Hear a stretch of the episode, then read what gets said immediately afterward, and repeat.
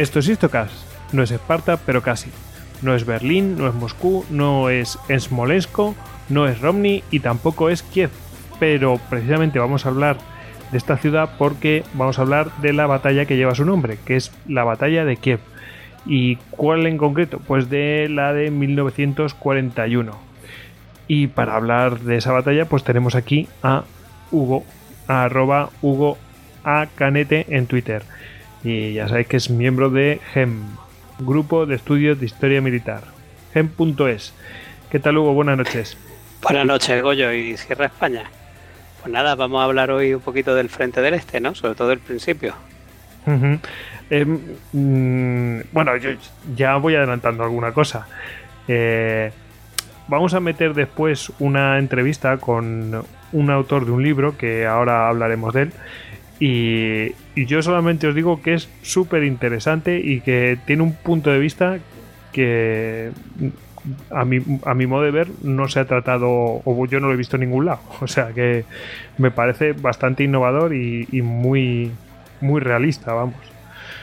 O sea que este programa promete. Ya lo veréis que esto es una batalla pues prácticamente olvidada, como el propio autor dice, que nadie presta atención a esta batalla prácticamente. O sea que, ¿verdad, Hugo? Pues sí, vamos a tener la, gran suerte de, hablar con David Stagel.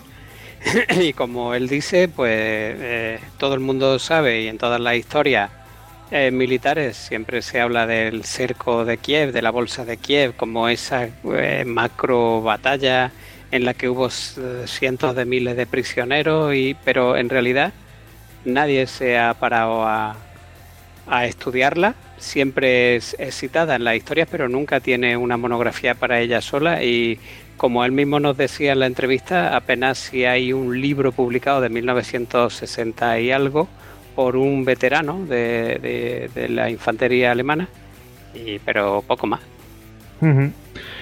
Bueno, pues eh, ya veréis lo que nos cuenta. Ya veréis, eh, ahí lo dejamos. Bueno, el que les habla es eh, Goyix, arroba Goyix barra, bajas al duero en Twitter. Y bueno, a todos nosotros nos podéis encontrar en, tanto en Twitter, en Facebook, en Google Plus, en Pinterest y en el canal de Telegram. Si queréis enviarnos un email, info arroba istocast.com y nuestra página web, por supuesto, istocast.com. Ahí tenéis toda la información que necesitéis. Eh, nos podéis dejar en la propia web audios, cualquier comunicación que queréis hacernos de vía hablada, ¿no? Pues ahí lo tenéis. Y ya está llegando, ya ha llegado la primavera. Mm, hemos pasado, de hecho, yo estoy pasando un calor tremendo. parece, parece que estoy en junio. Y podéis haceros con las camisetas de Istocas en duckbelly.com y si queréis una sobre el frente del este, pues seguro que te tienen también, vamos, alguna del T34 y compañía. En fin. Y ya que estamos, mandamos un saludo. ¿Te parece que mandemos un saludo a los que nos escuchen desde Ucrania? Perfecto. Incluidos a los robots que nos atacan desde allí. Ah, también, también. sí. sí, que madre mía. Bueno, mmm, y deciros que podéis escuchar Istocast a través de, la, de nuestra app para Android. Y, si no tenéis Android, pues bueno, pues siempre tenéis eh, las aplicaciones de la aplicación de iVoox. Y si tenéis, eh, en el caso de que sea de Apple, ¿no? También tenéis la opción de utilizar la de iTunes. Eh, bueno, mm, ahí lo tenéis. Y bueno, recordaros que eh, del 12 al 14 de julio en, Granada, concretamente en la Universidad de Granada, pues se celebran las jornadas sobre política y seguridad internacional. En concreto, va, creo que son las, eh, las séptimas o las octavas. El caso es que mmm, van a tratar este año sobre estudios estratégicos e historia militar, una mirada al pasado para entender el presente. Son organizadas por el grupo GESI, nuestros compañeros del grupo GESI, que la verdad es que hacen un trabajo enorme en, eh, sobre todos estos temas. Y bueno, el que quiera más información en, eh, en la página web seguridadinternacional.es, pues ahí, ahí pueden averiguar más. Pueden averiguar cosas como que, bueno, hasta el 15 de mayo hay tiempo para inscribirse, eh, para inscribir eh, las comunicaciones y poder participar en grupos de trabajo. Y pueden averiguar cosas como que el viernes 14 Hugo Cañete y Javier Bramendi pues participan como ponentes en dichas jornadas. Para que no lo sepa ya. Bueno, Hugo, eh, cuéntanos un poquito. Mm, ¿Puedes develarnos algo de lo que vas a hablar? Pues sí, allí estaremos con, mucha ilusión. La verdad es que eh, el panel de por la mañana va, va, a versar sobre innovación e historia militar y Javier Beramendi va a hablar de, de, todo el cuerpo, o sea, todas las fuerzas Panzer y de su integración en los distintos ejércitos de Europa de la época, desde la Primera Guerra Mundial y también en la Segunda. Y luego yo voy a hablar del Ejército Rojo como un paradigma de, pues de innovación y luego de involución al principio de la guerra y cómo logran recuperarse y llegar a, afinar esa, esa doctrina de la guerra en profundidad que también le, funcionó ya al final de la guerra. Mm. Deciros, bueno, y seguiremos eh, pues comunicándolo porque yo creo que es unas jornadas que son bastante interesantes. Bueno, en este caso, pues están dedicados más a lo que a nosotros nos va, ¿no? A la historia militar y los estudios estratégicos. O sea que nos toca más, ¿no? Bueno, pues eh, Hugo, eh, como decíamos, mm, en la última parte del podcast vamos a hablar con, eh, con Stagel, con David Stagel. Y claro, mm, todo esto a santo de qué? Pues que publicó un libro en ediciones Alamina, que se llama Kiev 1941. Mm, ¿Nos puedes contar algo de este libro? Pues vamos, tú te lo has leído, o sea que no... Sí, bueno, yo lo, he traducido. Mejor lectura imposible, vamos. Ya ves. Pues sí, bueno, David Stagel, eh, él empieza con una tesis doctoral sobre la Operación Barbarroja, que es, que es su primer libro. Y bueno, eh, la verdad es que con un enfoque totalmente nuevo y fresco, eh, navegando e investigando en, fuentes alemanas que habían permanecido inéditas en, bibliotecas y librerías de, Alemania Oriental durante muchos años. Y ya, y ya veremos cuando, o sea, en la entrevista de Vela Cosas. sí, en la entrevista de Vela Cosas, interesante. Sí, sí. sí. Entonces es él es uno de los principales especialistas que se ha metido y se ha sumergido en, en esos archivos, pues como a lo mejor David Glantz y otros se hayan podido meter en los archivos soviéticos, con lo cual está saliendo una cantidad de información que es enorme y, las, y los puntos de vista y los enfoques de las cosas que sucedieron pues están cambiando con, pues con, mucha velocidad y además los enfoques de David Stagel son, son muy buenos. Yo creo que hoy en día puede que sea el mejor experto del mundo en la operación Barbarroja ya va por el cuarto libro, ya nos dijo que estaba preparando el quinto.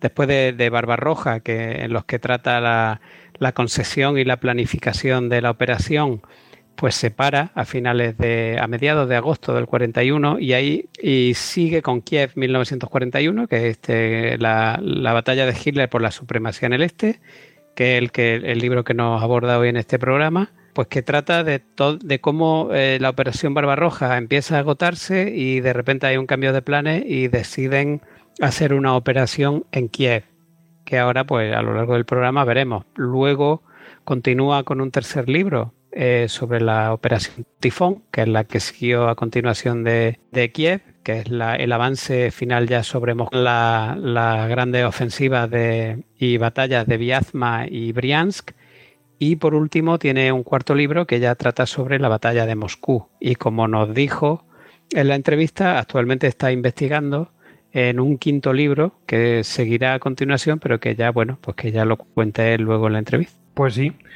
Bueno, bueno, pues eh, si te parece, vamos a empezar que no, bueno, no es tan mal, ¿eh? Sí, de, introducción eh, hemos develado bastantes cosillas. Vale, tampoco. Hemos hecho algún spoiler. Sí, pero vamos, un spoiler de hace. ¿Cuántos años ya van? ¿60, 70 años? Sí, sí. Uy, 60, 70 y tantos años. 70 y tantos, sí, sí, 70 y mucho. Bueno, eh, como decimos antes de ayer, así que vamos a meternos con, con esa introducción. Esto parte todo de la operación Barbarroja, obviamente, ¿no? Para que no sepa, la operación Barbarroja es la operación que realizan los alemanes, traicionando el pacto que tenían con, la Unión Soviética, e invaden la Unión Soviética. durante la Segunda Guerra Mundial. Efectivamente, después de haber conquistado Francia y haberle salido todo muy bien, para lo que nos podemos remitir al Histocast en el que Veramendi trató el tema, que bueno... Eh, la defensa de Francia de 1940. Correcto, que prácticamente se encuentran con una manera de hacer la guerra que ni ellos mismos tenían totalmente definida y bueno, se creen que ya están en posesión de, lo todopoderoso. El Listocast 52, para que quiera informarse. Y luego otra, otra operación muy, muy exitosa en los Balcanes, donde conquistan todos los Balcanes Grecia y se lanzan a Creta, pues eh, deciden eh, llevar a cabo ya desde, bueno, ya la verdad es que el, ataque a la Unión Soviética ya se estaba dilucidando en, en el mismo mes de diciembre de 1940 Recordemos, hay un, hay un eh, podcast, que el 84, que hablamos sobre la primera guerra ruso-finesa y hablamos bastante de este tema de... Uh, estuvimos ahí diciendo que a lo mejor de esta guerra vieron que no que, eran más débiles los soviéticos de lo que se pensaba. Y quizás envalentonó a, a Hitler, vamos. Ahí lo hablamos un poquillo. Sí, sí, Luego, luego ahora también con posterioridad veremos un, pues bastantes elementos que hacen pues llegar a una conclusión lógica el que a lo mejor tenían que, atacar a la Unión Soviética. Bueno, el, caso es que se planea esta operación, la operación Barbarroja, que es la invasión alemana de la Unión Soviética, comienza el 22 de junio de 1941 y bueno, todavía sigue siendo la operación militar más grande de la historia una cosa espectacular. En millones de hombres, en número de ejércitos, en territorio, en operaciones. Fueron tres operaciones simultáneas con tres grupos de ejércitos simultáneos a lo largo de miles de kilómetros de frente. Y esperemos que siga así durante muchos pues y muchos años. Podemos seguir teniéndola como la, como la más grande, pues para siempre, ¿no? Sí, sí. Bueno, como sabemos, su, su nombre eh, en código fue Operación Barbarroja y debía consistir en una serie de batallas blitzkrieg, como las que ya habían probado anteriormente, de gran envergadura, perdón, de gran envergadura, cuyo fin último era el fin último de la operación no era conquistar a la Unión Soviética, sino derrotar al Ejército Rojo y además hacerlo en pocas semanas. La Wehrmacht avanzó grandes distancias y mientras tanto pues aplastó a numerosos ejércitos soviéticos. Los progresos de la Operación Barbarroja fueron presentados al pueblo alemán como una de las más grandes victorias de la historia de la guerra, con batallas como la de Belostok-Minsk o la de Smolensk o la Bolsa de Uman en el sur. En fin, una sucesión de triunfos sin igual. Pero lo cierto es que la guerra no marchaba en absoluto como pudiera parecer en los noticiarios. El ejército alemán también estaba sufriendo serias pérdidas Solo en los nueve últimos días de, junio de 1941, es decir, en los primeros nueve días de la operación, tuvo 25.000 muertos y en el transcurso del mes siguiente, en julio de 1941, tuvo otros 63.000 muertos alemanes, sin contar con las decenas de miles de, de, heridos que se produjeron. Eso significa que en julio de 1941, pues fue para los alemanes el mes más sangriento hasta que llegara a Stalingrado en el invierno de 1942-43. Y estamos hablando del primer mes completo de la invasión. Qué barbaridad. Qué barbaridad. Y además, bueno, igualmente preocupante era el alarmante coste de, material que estaba suponiendo el, ese enorme avance que nunca se acaba y las incesantes batallas que tienen lugar durante el verano. las vitales divisiones Panzer y motorizadas sufrieron asombrosas tasas de avería, y lo peor era que no había ni tiempo ni instalaciones ni piezas de repuesto adecuadas con que repararlas y eso ya luego lo veremos. A finales de agosto de 1941 la operación Barbarroja era ya una acción agotada, incapaz de conseguir su objetivo principal, que era destruir al ejército rojo, y por tanto había habido una sucesión de, victorias operacionales enormes como las bolsas de Smolensk o la bolsa de Minsk, pero eso que habían eh, concebido los alemanes como una operación Blitz de corta duración no se estaba llevando a la práctica. Eh, sí que estaban teniendo grandes victorias operacionales, pero el ejército rojo eh, seguía resistiendo y seguía teniendo una línea continua. No habían sido capaces de forzar esa batalla decisiva, pues que lograra hacer un gran boquete en el frente y pudieran por ahí colarse en la retaguardia enemiga para desmembrarlo todo y llegar tranquilamente de paseo a Moscú. Eso no estaba sucediendo ya a finales de agosto de, de 1941 y por tanto, pues ya empezaba a haber un temor grande. Estaban todavía a 300 kilómetros de Moscú, eh, una vez que cerraron la bolsa de Smolensk, y estaban temiendo que seriamente eh, pues se les pudiera echar el otoño, el frío encima y que lo que ellos pensaban que, iban a ganar en, un par de meses, pues quizás se alargara, pero para, mucho tiempo. En una guerra que no convenía, claro. En una guerra de desgaste, que eso es como mentarle al demonio a los alemanes.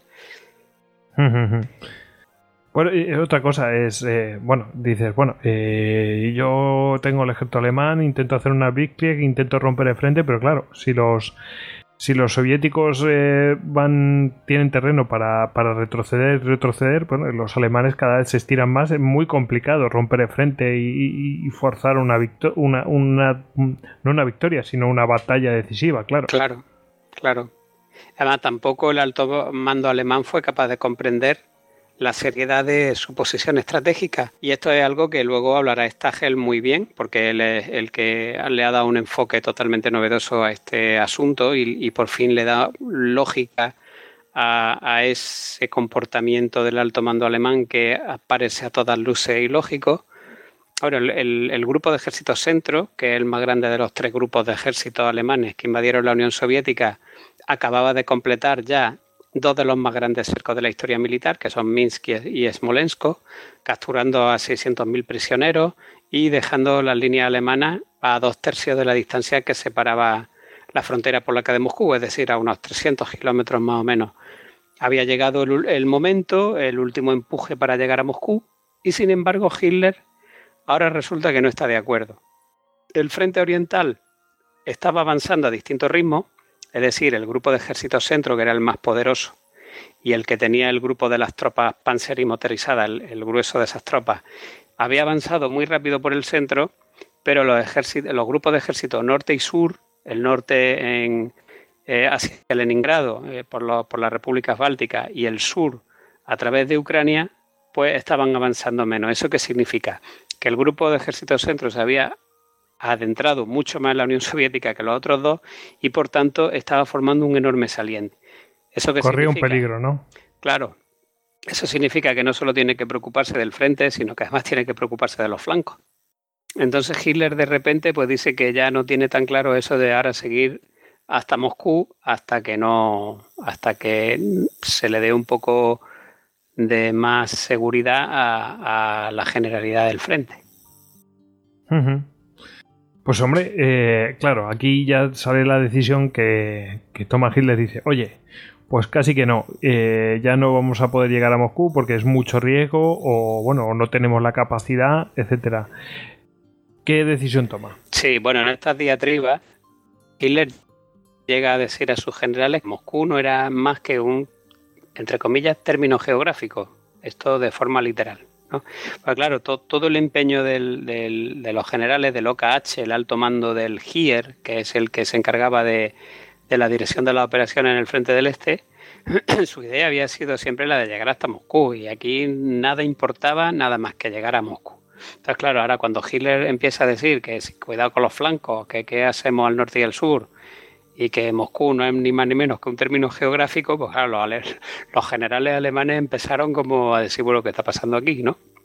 Hitler eh, pensaba que, el grupo de ejércitos centro debía atacar hacia el norte y hacia el sur, donde pensaba que se ofrecían las mejores oportunidades. Claro, las, mejores oportunidades desde el punto de vista de Hitler. Es decir, en el norte estaba Leningrado, que es un aspecto político, como, como raíz del bolchevismo, y esto para Hitler era clave en la supervivencia del sistema político soviético. Y luego Hitler también veía oportunidades en el sur, pero oportunidades de, índole económica, es decir, recursos clave para el esfuerzo de guerra alemán, los recursos de Ucrania, los campos petrolíferos del Cáucaso. Entonces, claro, los generales estaban pensando en términos militares de tirar hacia Moscú y Hitler estaba pensando en términos políticos y económicos. Incluso en la madrugada del 19 al 20 de agosto de 1941, Hitler comentó a su círculo íntimo, No se puede tolerar que la vida de los pueblos del continente dependa de Inglaterra. Ucrania y luego la cuenca del Volga serán un día los graneros de Europa. Deberemos cosechar mucho más de lo que actualmente da la tierra. Si un día Suecia se niega a suministrarnos más hierro, no habrá problema, lo traeremos de Rusia. Entonces, claro, ya estamos viendo aquí que hay una clara divergencia entre el pensamiento militar del OKH alemán, incluso del OKW, y el pensamiento en términos políticos y económicos de Hitler en la dirección de la guerra. Pero bueno, todos estos sueños autárquicos dependían de la derrota del ejército rojo y Alemania se estaba viendo abocada, sabiéndolo o sin saberlo, a una inminente guerra de desgaste.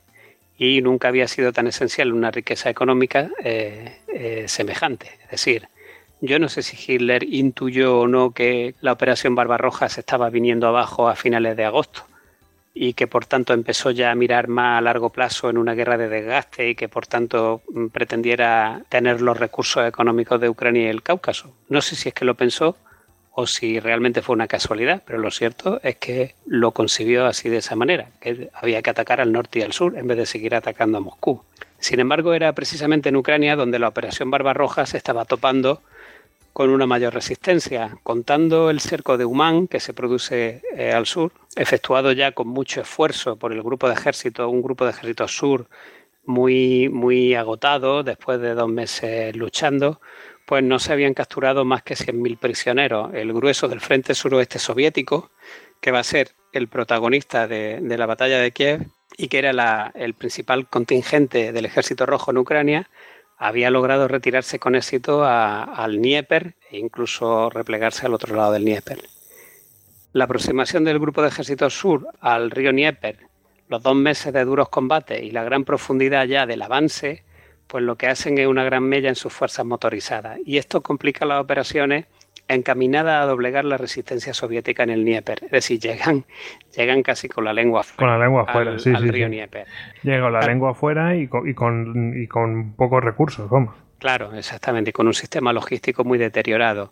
A esto hay que sumarle un, otro problema más, que son los pantanos de Pripyat, eh, que están en el norte de Ucrania. Los pantanos de Pripyat, que es donde está Chernobyl. Sí, sí, que no sonará para a todos, ¿no? Bueno, pues eso es una zona que parte el área de operaciones del Grupo de Ejército Centro y del Grupo de Ejército Sur. Es una zona inaccesible y por tanto, mientras el Grupo de Ejército Sur avanza hacia la línea del Dnieper, está recibiendo constantes ataques y contraataques que lanzan las fuerzas soviéticas que se esconden en esos pantanos. Y entonces no solamente tiene que lidiar con el sistema logístico y con el frente eh, que tiene avanzando hacia el Dnieper, sino que además tiene que estar constantemente protegiendo su flanco. Y eso es una cosa que vemos también muy bien en las memorias de, de Panzer Meyer, que también publicó Ediciones Salamina. Eh, Meyer pues reflejan por qué él estuvo allí eh, defendiendo ese flanco norte del grupo de ejército sur con la ley estandarte y cuenta muy bien pues cómo incluso pues sacaban las vías, se aprovechaban de las vías férreas para sacar cañones, de, de, gran calibre de los, de los pantanos para bombardear las carreteras y luego lo volvían a esconder, etcétera. Bueno, con, con, la estación de verano ya avanzada y con el frente suroeste de Kirponos atrincherándose detrás del Dnieper, la perspectiva de aplastar la resistencia soviética en Ucrania y de llegar a la cuenca del río Donetsk, que está todavía más al este y que es rica en minerales, pues ya resultaba o estaba resultando cada vez más remota. Pese a todo lo comentado, las dificultades por las que se atravesaba en Ucrania no suscitaban gran interés en el alto mando del ejército, que es el, OKH, el Oberkommando des Heers, que era responsable de, como hemos dicho, de la dirección de la guerra en el este. Moscú era el único objetivo que los comandantes del ejército y los generales de más alta graduación del grupo de ejércitos centro estaban dispuestos a considerar, no me hables de otra cosa que no sea Moscú, de cara a la segunda fase de la campaña. Entonces, a consecuencia de ello, se produce un distanciamiento entre Hitler y sus generales y una crisis estratégica que paraliza el, mando alemán pues entre la tercera semana de julio y la tercera semana de agosto. Ahí va a haber un mes de disputa que va a durar concretamente hasta el 23 de agosto, que es cuando definitivamente se da vía verde para que el grupo Panzer, del segundo grupo Panzer de Guderian, se dirija al sur y se interne en Ucrania. Hitler desbloqueó finalmente la situación ese 23 de agosto y desautorizó cualquier debate posterior, criticando a los, comandantes del ejército e insistiendo en que el segundo grupo Panzer de Guderian, que formaba el ala derecha del grupo de ejército centro, pues girara hacia el sur y avanzara hacia Ucrania. Y este es el preludio de la más grande y costosa batalla librada hasta el momento en, en la Segunda Guerra Mundial. ¿Qué cuál es? Pues la batalla de Kiev. El megacerco cojo, que yo le llamo, yo le llamo el megacerco cojo. ¿Por qué? Pues porque em, la pinza norte, que es la de Guderian, empieza la operación el 25 de agosto y la pinza sur no empieza las operaciones hasta el 12 de septiembre. Es decir, estamos viendo ya una Blitzkrieg un poco, no sé, digamos, abriada o algo un poco rara, ¿no? Sí, que no, no va del todo bien. Hay un desfase tremendo de pues, casi 16 o 17 días entre las dos pinzas. ¿Y cómo es posible eso? Pues porque a lo mejor no tenía los recursos disponibles. Vamos a ver, es que no, no pudo ser de otra manera. O sea, ya la Blitzkrieg estaba ya empezando a, a, perder aceite. claro, la Blitzkrieg va fenomenal si va todo engrasado, si no, claro. no se puede hacer. Sí, sí, sí. Bueno, lo peor de todo es que la visión tradicional que tenemos de esta gran batalla, ya lo he contado antes, pues es la de una impactante victoria alemana. Es como, no sé, pues tendremos y, como una cosa que fue descomunal y que hubo cientos de miles de prisioneros y que fue un gran triunfo. Bueno, esto, siendo así, no deja de ser engañoso. es, es verdad, pero falta información. Sí, es las dos cosas a la vez, exactamente. En el transcurso de la batalla Tuvieron lugar duros combates, hubo amargas disputas en, ambos mandos contendientes, es decir, en ambas estructuras de mando. Bueno, en, uno más disputas que en el otro, porque en el bando de Stalin hubo, alguna disputa, pero, pero ya el, el padrecito se encargó de, de que la cosa se diluyera pronto y hubo un tremendo agravamiento del serio declive de la capacidad ofensiva del ejército alemán que ya se venía arrastrando desde el mes de agosto. Como vamos a tener ocasión de ver también, la, magnitud del éxito alemán no fue tanto debido al poder militar germano como a la catastrófica dirección estratégica soviética. Y esto sí que empieza ya a explicar muchas cosas, porque luego cuando veamos cómo los alemanes cierran la bolsa, no se puede entender cómo eso se sostuvo si no entendiéramos que la dirección estratégica soviética fue realmente catastrófica y que fue la que influyó en gran medida en el espeluznante resultado que hubo a fin de cuentas. Bueno, y aún con todo, tampoco es cuestión de dramatizar y no cabe duda de que la batalla de Kiev fue un logro notable, operacional, eso sí, y como había sido propiciada por Hitler contra el parecer del OKH y parte del OKW, pues resulta que la batalla acabó convirtiéndose en otro rotundo eh, éxito personal de, Adolf Hitler, lo que sería desastroso para las relaciones de Hitler y sus generales en el futuro.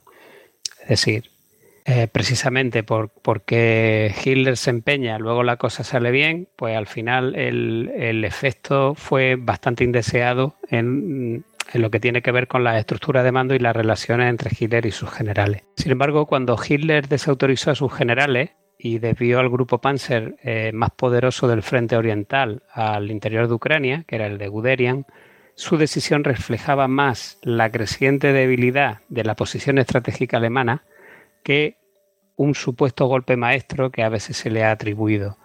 También hay que contar con que la magnitud de la victoria alemana en, Ucrania eh, dependió en gran medida de la obstinación de Stalin, que se negó con firmeza a tolerar ninguna retirada incluso después de que fuera obvio que se estaba produciendo un cerco y de que Kiev estuviera perdida ya desde hacía tiempo la ciudad de Kiev, pues bueno, empezando por el mariscal Georgi Zhukov a finales de julio, que se jugó el puesto y, acabó perdiéndolo, toda una serie de generales soviéticos trataron de advertir a Stalin sobre lo que se avecinaba, pero fue en vano. Stalin se negó a que se abandonara Kiev y toda la retaguardia de, y toda la ribera del Dnieper. En la mente de Hitler, los primeros dos grandes cercos en la parte central del frente oriental, en Belostok, Minsk y en Smolensk, habían fracasado en su objetivo de abrir una brecha en la defensa soviética, para, por las que haber roto el frente, como hemos dicho antes, y haber penetrado en profundidad en la retaguardia soviética para provocar un desmoronamiento del frente, que es lo que se llama una victoria decisiva. Y es posible que, Hitler eh, pusiera su enorme énfasis en la importancia económica de Ucrania, porque hubiera comenzado a dudar de que pudiera ganar la guerra con una rápida campaña Blitz como la que eh, se había concebido originalmente. El interés de Hitler en desviar el ataque a Ucrania era en primer lugar económico, ya lo hemos comentado, y en segundo lugar era político, como el ataque a Leningrado. Bueno, pues vamos a pasar al siguiente bloque. Eh, vamos a ver cuál es la situación alemana que tú ya has mencionado, que ya para agosto no está del todo muy bien. Y bueno, vamos a ver. Pues sí, la verdad es que como hemos hablado antes, parecía todo una gran victoria, pero bueno, eh, eso es una visión engañosa y vamos a ver un poco cuál era la verdadera situación de Alemania ya en agosto de 1941, el, el enorme aprieto en el que se encontraba. Y se debía básicamente a un doble factor, la debilidad de su economía y el, el fracaso de la Blitzkrieg de la Operación Barbarroja. Hasta el verano de 1941 el, ejército alemán había permanecido intacto, pero al comienzo de Barbarroja pues hizo que en dos meses pues prácticamente lo, cambiara todo. Hitler y el alto mando alemán esperaban una campaña de verano facilita. Después de lo de Francia estaban convencidos de que 160 divisiones alemanas con el grueso de las fuerzas Panzer y el grueso de la Luftwaffe y el apoyo de 750.000 soldados de los aliados del eje, pues serían suficientes para acabar con el ejército rojo. Sin embargo, a medida que se expandía el frente y se acumulaban las pérdidas, pues comenzaron a aparecer huecos en las líneas alemanas. Los flancos quedan expuestos y empiezan a menguar las fuerzas en los puntos clave de máxima concentración, ¿eh? que, y sabemos todo lo que eso significa en una operación Blitzkrieg, que es que una pérdida de eficiencia, empieza a haber una pérdida grande de eficiencia en esas grandes maniobras militares. Y lo que aún es más preocupante, la movilidad y la potencia de fuego de los esenciales grupos Panzer se había hundido hasta tal punto a finales de verano que ya no era descartable el no poder culminar los objetivos en el año 1941. Es decir, no estamos hablando ya de, de, que no se pudiera culminar Barbarroja en el tiempo que se había establecido, sino que probablemente ya no se pudiera derrotar a los soviéticos en todo el año 1941, lo que significaba que luego venía el invierno y luego la primavera siguiente ya veríamos. Para ver lo, que no, lo que no querían, vamos. Claro, es que, claro, es que eso, eso y hablar de una guerra de desgaste es ya prácticamente la misma cuestión. Lo que pasa es que no querían verlo de ninguna de las maneras. Si abordamos el, en primer lugar el, el, el aspecto económico, pues, ¿qué podemos comentar? Pues que, por ejemplo, a comienzos de la Segunda Guerra Mundial, Alemania producía el 10,7% de la producción mundial e Italia, por ejemplo, producía un 2,7%. Las tres grandes potencias que acabarían conformando la alianza, es decir, Estados Unidos, Gran Bretaña y la Unión Soviética, producían el 70% de la producción mundial. Esto es un dato demoledor. Claro, o sea, si vamos a una guerra de desgaste, esto es un dato demoledor. O sea, está muerto.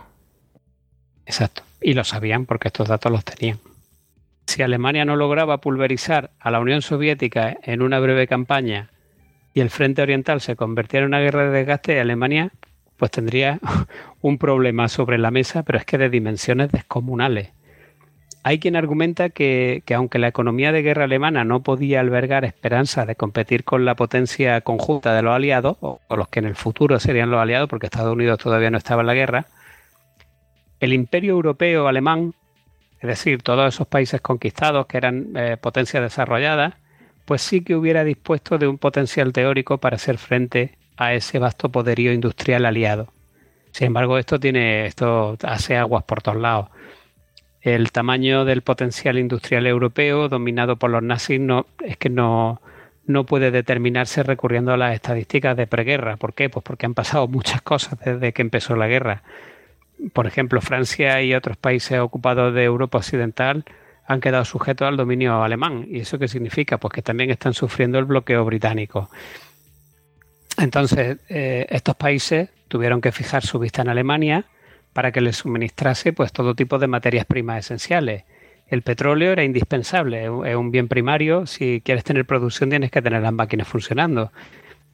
Sin embargo, la propia Alemania era ya dependiente de la comparativamente pequeña producción de Rumanía, que solo producía 1,5 millones de toneladas de petróleo al año entre 1940 y 1943. Esto, esto es muy en fuerte. ¿eh? Comparación, Esto es muy fuerte. claro, y, en comparación, sí, sigue, sigue. En comparación, Sí. compáralo, compáralo. sí, no digo que en comparación, solamente Gran Bretaña importó 10 millones de toneladas en 1942. O sea, Estamos 10 millones más. de Sí.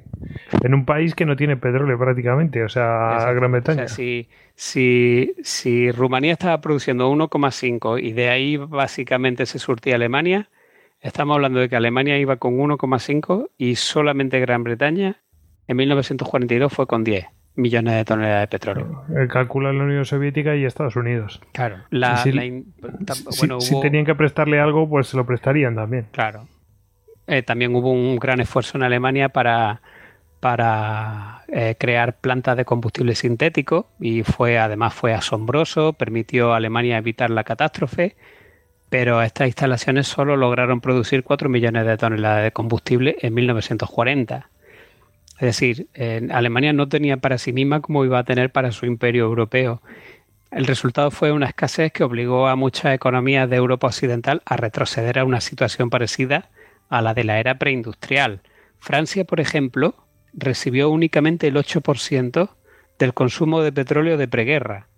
La economía italiana, que tenía en tiempos de paz un consumo de 3-4 millones de toneladas de petróleo anuales, tenía al declarar la guerra a los aliados una reserva de combustible bajísima. El, ejército italiano solo poseía 200.000 toneladas y decían que tenían suficiente para ocho meses. Y eso sin contar con, que, con, con la campaña del norte de África con la que se iban a meter en, en, en breve tiempo.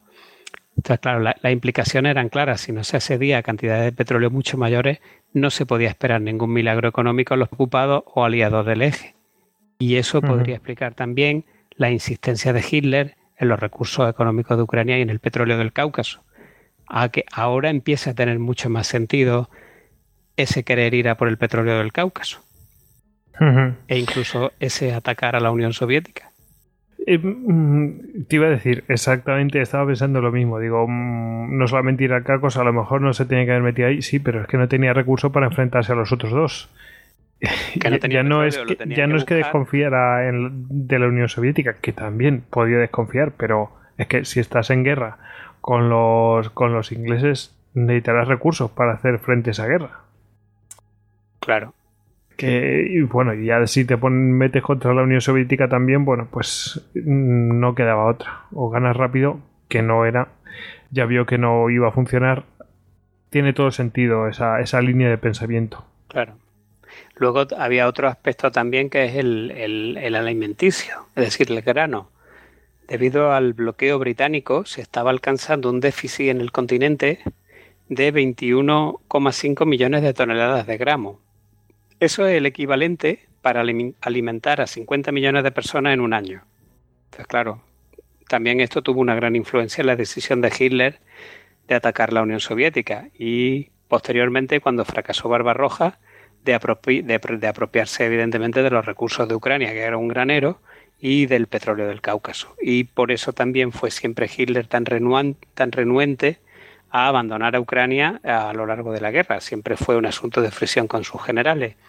Cuando ya en el 42 y en el 43, pues Manstein dice que hay que retirarse del Donetsk, que hay que irse al Dnieper, eh, Hitler se niega hasta última hora, nunca, nunca quiso abandonar Ucrania y es, es precisamente por, por, por estas macromagnitudes.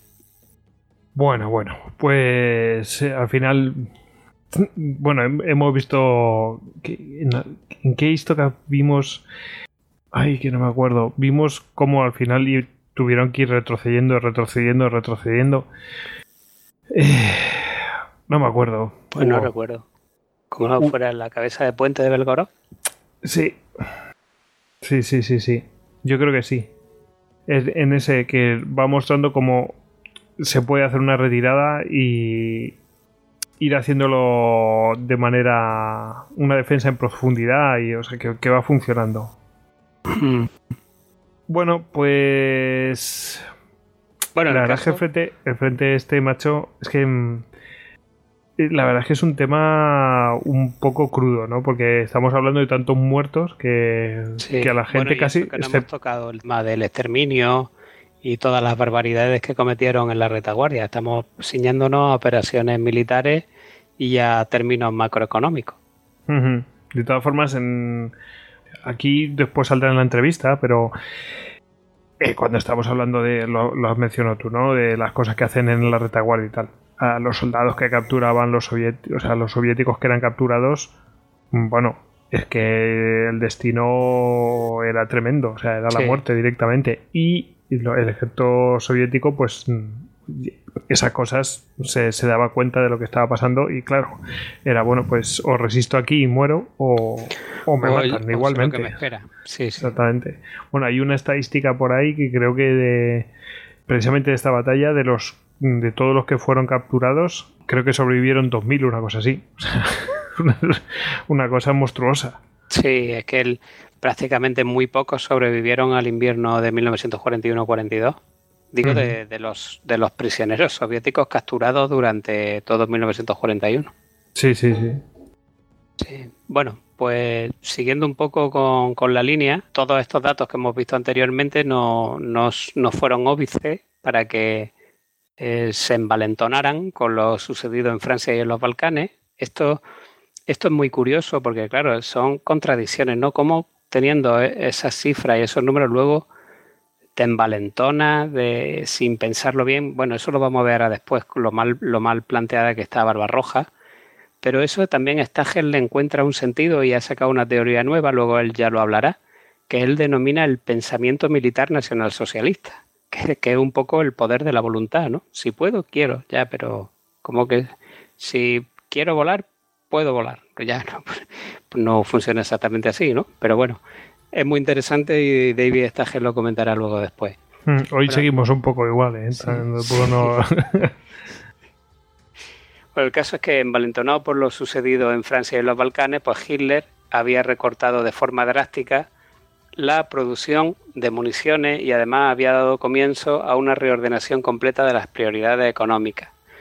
Previendo que iba a tener que luchar en dos guerras separadas al mismo tiempo, es decir, una guerra aérea contra Gran Bretaña y la Blitzkrieg contra la Unión Soviética, pues Hitler, antes de Barbarroja, lo que hace es aprobar una, reorientación masiva de las prioridades hacia la Luftwaffe y a cierto armamento específico del ejército considerado vital para Barbarroja, pero simplemente cierto armamento específico, porque total esto iban a ser tres semanas y ya está, tampoco hacía falta mucho más. Y sin embargo, pues también pretendía expandir el ejército eh, que iba a atacar en Barbarroja a 180 divisiones. Como vemos, todo son contradicciones. Pero claro, debido a las restricciones de hombre y de material, por el recorte de la producción, la pregunta era cómo iba a hacerlo. O sea, cómo pretende recortar la, producción, pero a la vez aumentar el número de divisiones. Eh, es todo. Es un poco, lo, que, lo, que has dicho antes, ¿no? Que es como, bueno, vamos a hacerlo. Me recuerda un poco a la película del hundimiento. Vamos, que yo recomiendo desde aquí. que Grandísima película. Sí, sí. Y, y, la reunión de, bueno, vamos a mover esto aquí, no sé qué. El vídeo ese famoso que, lo han, que han hecho de él. pues es un poco así. Claro, es que parece que esa escena es ya con un Hitler loco en la última hora, pero es que eso fue muy parecido desde el mismo comienzo. Sí, sí. Es como, sí, sí, vamos a hacer recortes, pero pero igual vamos a tener para esto para incrementar el número de divisiones y sí, sí, así, tal cual. Otra vez hubo, volvemos a ver cosas de, del presente, ¿eh? Sí.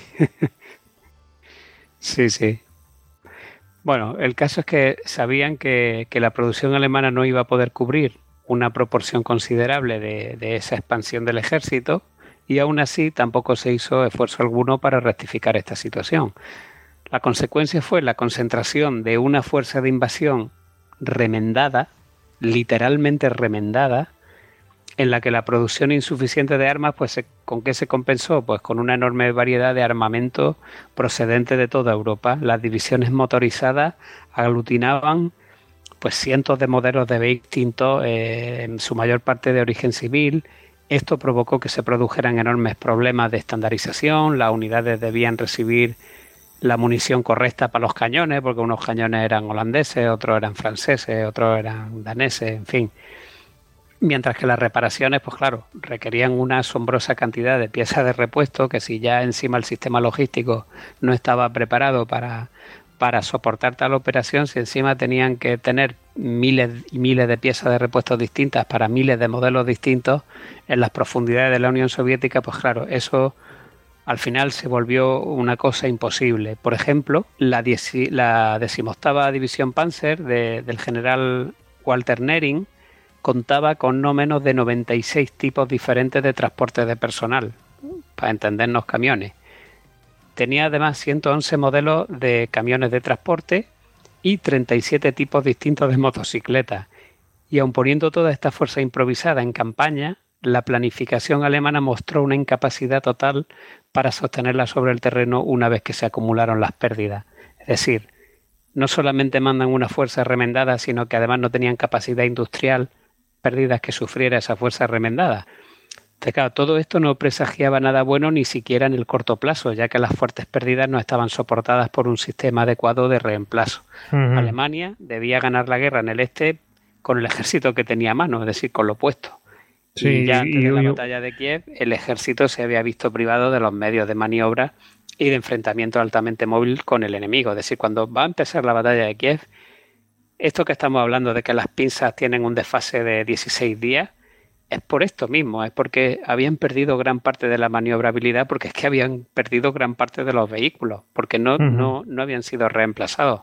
Sí, que los vehículos pueden tener problemas o, incluso haber sufrido daños, pero, pero vamos, se puede reparar o sustituir por otros si toda la cadena está funcionando. Pero como no está funcionando por las razones que antes has expuesto, eh, bueno, claro, ha habido recortes, no, no hay para eso, eh, no se ha previsto eso se está recurriendo a, a, medios de toda Europa y que no hay una estandarización, como tú dices, pues así van las cosas. Yo leí en un libro de Ricardo Artola eh, que en 1944, eh, en el mismo año, en el último año de la guerra prácticamente, eh, mandaron a... pusieron de, para organizar la producción a otro tipo y, dobló la producción, simplemente mm, estandarizando. Sí, a partir del 43 es Speer, Albert Speer. Sí, sí. Pues eh, claro, dices, ostras, ya están siendo bombardeados y, tal, y aún así dobla la producción. Que está, o sea, te das cuenta que aquello, mm, esa imagen de organización, mm, lo más lejos de la realidad, vamos. Sí. A ese y aquí, y aquí lo estás lo estás corroborando, vamos. Sí, sí. Bueno, ahí estaba el pensamiento militar nacional socialista. Sí. Eh, bueno, da igual, si lo vamos a conseguir. Exactamente, ¿no ves que somos superiores? Claro. Es todo depende de la voluntad. Hmm. Sí, mira, más divergencia. Y estos son datos que si los ha sacado Stagel de los archivos es porque también estaban disponibles para la época, porque son de la época. Por ejemplo, el, el programa de armas planificado para la invasión no logró entregar un 30% de lo planificado.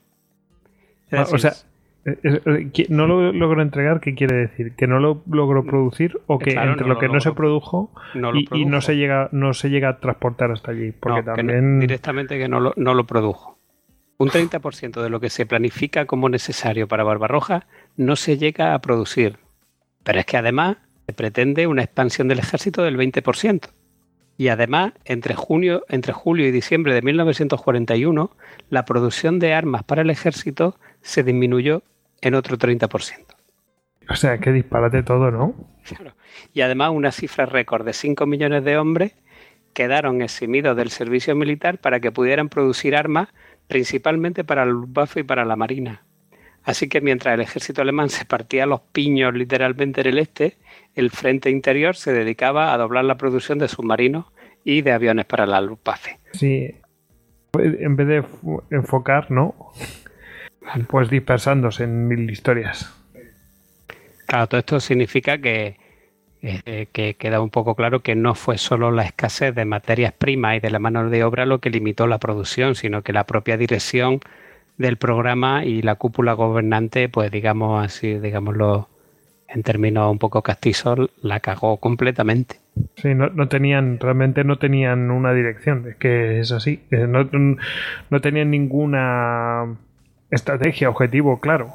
Como, bueno, vamos a hacer un poco de esto y esto también y tal. Bueno, de, hecho, había gente que se daba cuenta. Por ejemplo, hay unas declaraciones, el coronel general Fritz Fromm anotaba en su diario el 16 de agosto del 1941 que las necesidades del ejército exigían que el alto mando, entre comillas y literal, dejara de vivir en las nubes y bajara a la realidad. había gente que se estaba dando cuenta del desaguisado. Había algo Que, no marchaba bien en las mentes alemanas. Estas que lo llaman eh, pensamiento militar nacional socialista. Y bueno, él, lo aborda, eh, este asunto lo aborda en el libro con bastante detalle. Y yo, para mí me parece un enfoque muy fresco y está muy bien hilado, muy bien hilvanado.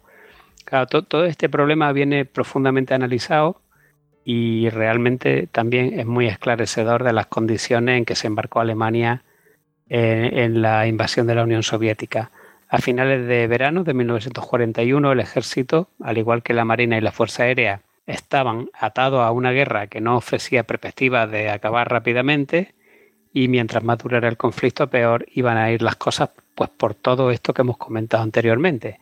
Y como veremos en la batalla de Kiev, la maniobra operacional continuaba siendo posible en el campo de batalla Alemania todavía podía librar y ganar batallas singulares, es decir, todavía era, tenía las divisiones Panzer sobre el terreno y todavía era capaz de maniobrar. Pero la necesidad estratégica de eliminar a la Unión Soviética del tablero, es decir, de desmoronar, de romper al ejército rojo, de abrirle un agujero en el frente enorme y meterse por ahí y llegar a la retaguardia y, y deslavasar todo el sistema, eso ya había fracasado a finales de agosto y con ello las perspectivas de Alemania de una victoria total en la Segunda Guerra Mundial también. Bueno, bueno, bueno, pues eh, qué bonito, o sea, la verdad es que el panorama es súper bonito y además mm, mm, de lo más halagüeño para intentar ganar esta, esta batalla. Y no les quedaba otra, y lo van a conseguir, de hecho.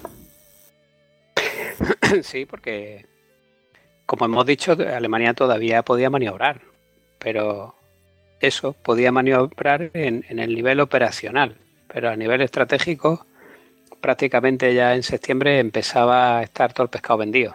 Ya estaba, tenía, ya iba cojo. Claro, por más podría ganar otra como esta, después ganó en Briansk, ganó sí, pero a partir de ahí ya a perder, a perder, luego ya llegó la nieve, se echó el invierno encima, el ejército rojo nunca fue totalmente derrotado y ya y a partir de ahí pues empezó a reorganizarse. Claro, ya estamos metidos en una guerra de desgaste en la que Alemania llega como llega, que es que llega prácticamente de rodillas y todavía no había hecho más que empezar la guerra de desgaste. Pues claro. Eso, eso te iba a decir, que, que, Alemania llega como llega, es como prácticamente ya está derrotada. antes de empezar. Esto, quedó como un poco sao, pero mm, viendo esto, mm, en cuanto se pega la primera vez con los rusos, ya prácticamente está mal.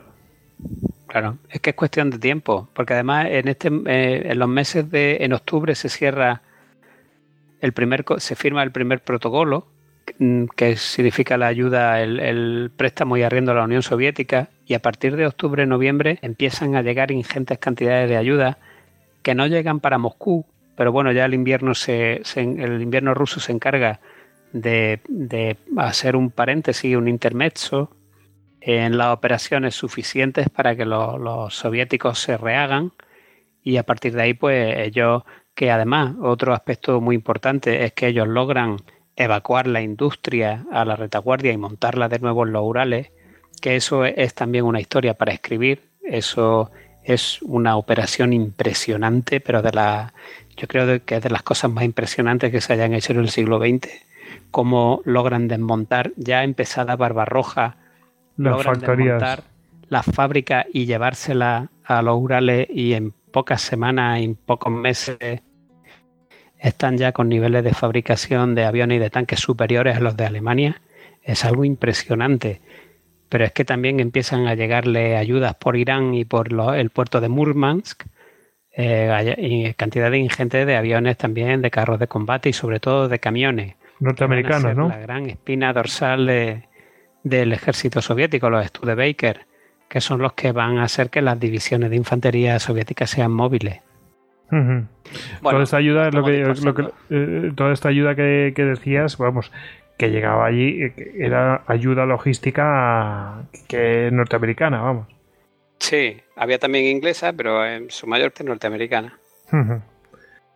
Bueno, no, no hay duda, como hemos dicho, de que la batalla de Kiev fue mucho más costosa para el ejército rojo que para la Wehrmacht, porque fueron, pues, estamos hablando de, centenas de miles de prisioneros o, de muertos, pero eso no altera el apuro estratégico de Alemania que hemos estado comentando, que se tuvo que enfrentar a una crisis inevitable incluso antes de, acometer el cerco de Kiev. En septiembre, sin descanso ni piezas de repuesto, las vitales divisiones motorizadas se encontraban ya en un estado lamentable. El polvo lo había inundado todo durante el verano, el abastecimiento de suministro era muy insuficiente, no había equipo de invierno, ni lo iba a haber, y la Rasputitsa pues estaba a punto de comenzar, que es la estación del barro. Eso, estación de barro, es decir, que empieza a llover, empieza a humedecerse el suelo y claro. Y se eh, convierte todo en un lodazal. En un lodazal eh, las carreteras no son de asfalto. Mm, claro. Que, no, no, es como ahora. Y si mueves eh, bichos con un montón de, de tonelaje, pues calcula. O pasan muchos camiones por el mismo sitio, pues imaginaos. intransitable. No hay camino o carretera que lo soporte. Bueno, pues em, vamos a ver con el qué pasa con los rusos. bueno, pues ya hemos comentado el, avance del grupo de ejércitos centro, eh, que es superior al de los otros dos grupos de ejércitos, pues había provocado un profundo saliente en, su flanco derecho, que es donde estaba el segundo eh, grupo Panzer de Guderian. El 29 de julio ya de 1941, Zhukov, que era el jefe del Estado Mayor General del Ejército Rojo, describió la situación eh, del frente de la siguiente manera.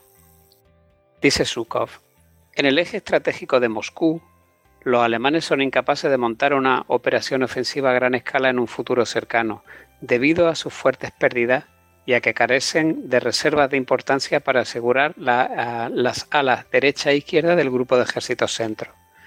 En el eje de Leningrado es imposible que los alemanes puedan iniciar una operación para conquistar dicha ciudad y establecer contacto con los finlandeses si no disponen de fuerzas adicionales el sector más peligroso y más débil de nuestra línea es el frente central, ya que los ejércitos que cubren Unscha y Gomel son débiles y están mal equipados. Los alemanes pueden aprovechar ese punto débil para atacar en el flanco y retaguardia del frente suroeste. El frente suroeste es el que, el que defiende Kiev y la zona de Ucrania. Y claro, efectivamente, el, el frente central de Kuznetsov cuando hablamos de frente en términos soviéticos es el equivalente al grupo de ejército alemán. Es decir, es un grupo de ejército. el frente central de Kuznetsov estaba formado por dos ejércitos, que son el decimotercero y el vigésimo primero, que, eran, que estaban muy debilitados porque eran los que habían venido ya aguantando pues bastante combate eh, a lo largo del verano y estaban pues muy, muy maltratados. Entonces Sukov eh, recomendaba reforzar este frente con tres ejércitos nuevos para evitar precisamente lo que pasó, una penetración del frente y que los alemanes se metieran en Ucrania por, por, la, por la retaguardia del frente suroeste de Kirpono. Esto se verá fácilmente en un mapa, es decir, como por arriba de Ucrania el, ejército, el grupo de ejércitos centro ha avanzado mucho más hacia Moscú, por la parte de arriba, por, el, por la parte de arriba del frente suroeste soviético, los alemanes están en su retaguardia, es decir, si deciden girar hacia el sur, se meten directamente en la retaguardia de Kirponos, del frente suroeste. Entonces, claro, además sugirió Zhukov que dicho frente debía replegarse por completo detrás del Dnieper, porque en algunos lados todavía no se había replegado a ese lado del río, a la parte oriental. Y entonces, en, en ese punto de la reunión, Stalin le pregunta que entonces si, si Kirponos se tiene que retirar al otro lado del Dnieper, que qué va a pasar con Kiev y Zhukov le dice que, Kiev tiene que ser sacrificada. Bueno, Stalin montó en cólera, por supuesto no estaba dispuesto a sacrificar Kiev. Y claro, es que, claro, es que Kiev era. Claro, Stalin está pensando también en términos políticos y Kiev es uno de los tres símbolos junto con Moscú y Leningrado. No se puede permitir perder, perder uno de esos símbolos. Claro, luego eh, se demostraría que estaba equivocado y lo bueno que tiene Stalin es que aprendió de ello. Hitler no, pero Stalin aprendió de esto. Bueno, el, dictador Stalin acusó a Zhukov de que era basura, todo lo que estaba diciendo, y entonces Zhukov le, replicó, sí, sí, le, replicó a Stalin, sí, sí, o sea, le, respondió. Se la jugó, se, jugó la vida. había que tenerlo bien puesto. Bueno, es pues que Pepe Stalin era mucho Pepe Stalin. Es que ya ves. Bueno, pues le dijo, ¿piensas que el jefe del Estado Mayor General habla sin sentido? Entonces solicito que me releves de mi cargo y me envíe al frente. Y así que de la noche a la mañana así fue. Se, ve, se vio Sukov a cargo del frente de reserva, que era el que llevaba a cabo la movilización de la tropa en retaguardia, y fue sustituido por Boris Shaposhnikov, que era bueno, pues un general un poco más complaciente. Madre mía. O sea que los pues, soviéticos. o sea que. Ya en. que tenían un más y un menos. claro, a finales de julio Zhukov ya vio la posibilidad de que se pudiera producir un cerco del frente suroeste de Kiev.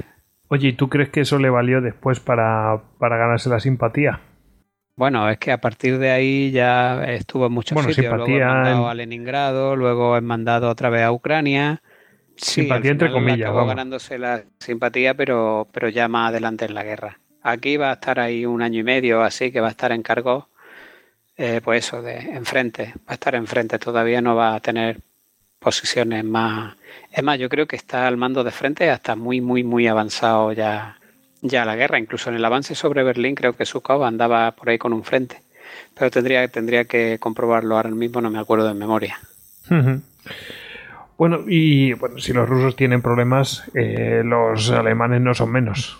Hombre, claro, se, se, vuelve a reavivar la disputa eh, las raíces de esta disputa se retrotraen ya a diciembre de 1940, cuando se produce una clara divergencia entre los planes de Loca H, que era Moscú, Moscú, Moscú, y los de Hitler en relación con la segunda fase de Barbarroja.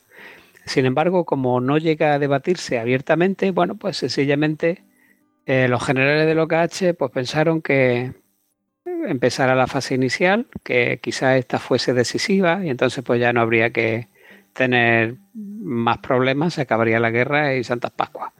Y que si en caso de, la que, de que la primera fase no fuera bien, bueno, pues que ya convencerían a Hitler sobre sus preferencias estratégicas y entonces pues esta segunda fase de Barbarroja en realidad nunca se llegó a discutir y por eso luego, pues claro, surgen este tipo de disputas. Al no producirse ninguno de estos dos escenarios, pues las dos posiciones chocaron abiertamente en la última semana de julio y la disputa se alargó, como hemos dicho antes, pues casi un mes.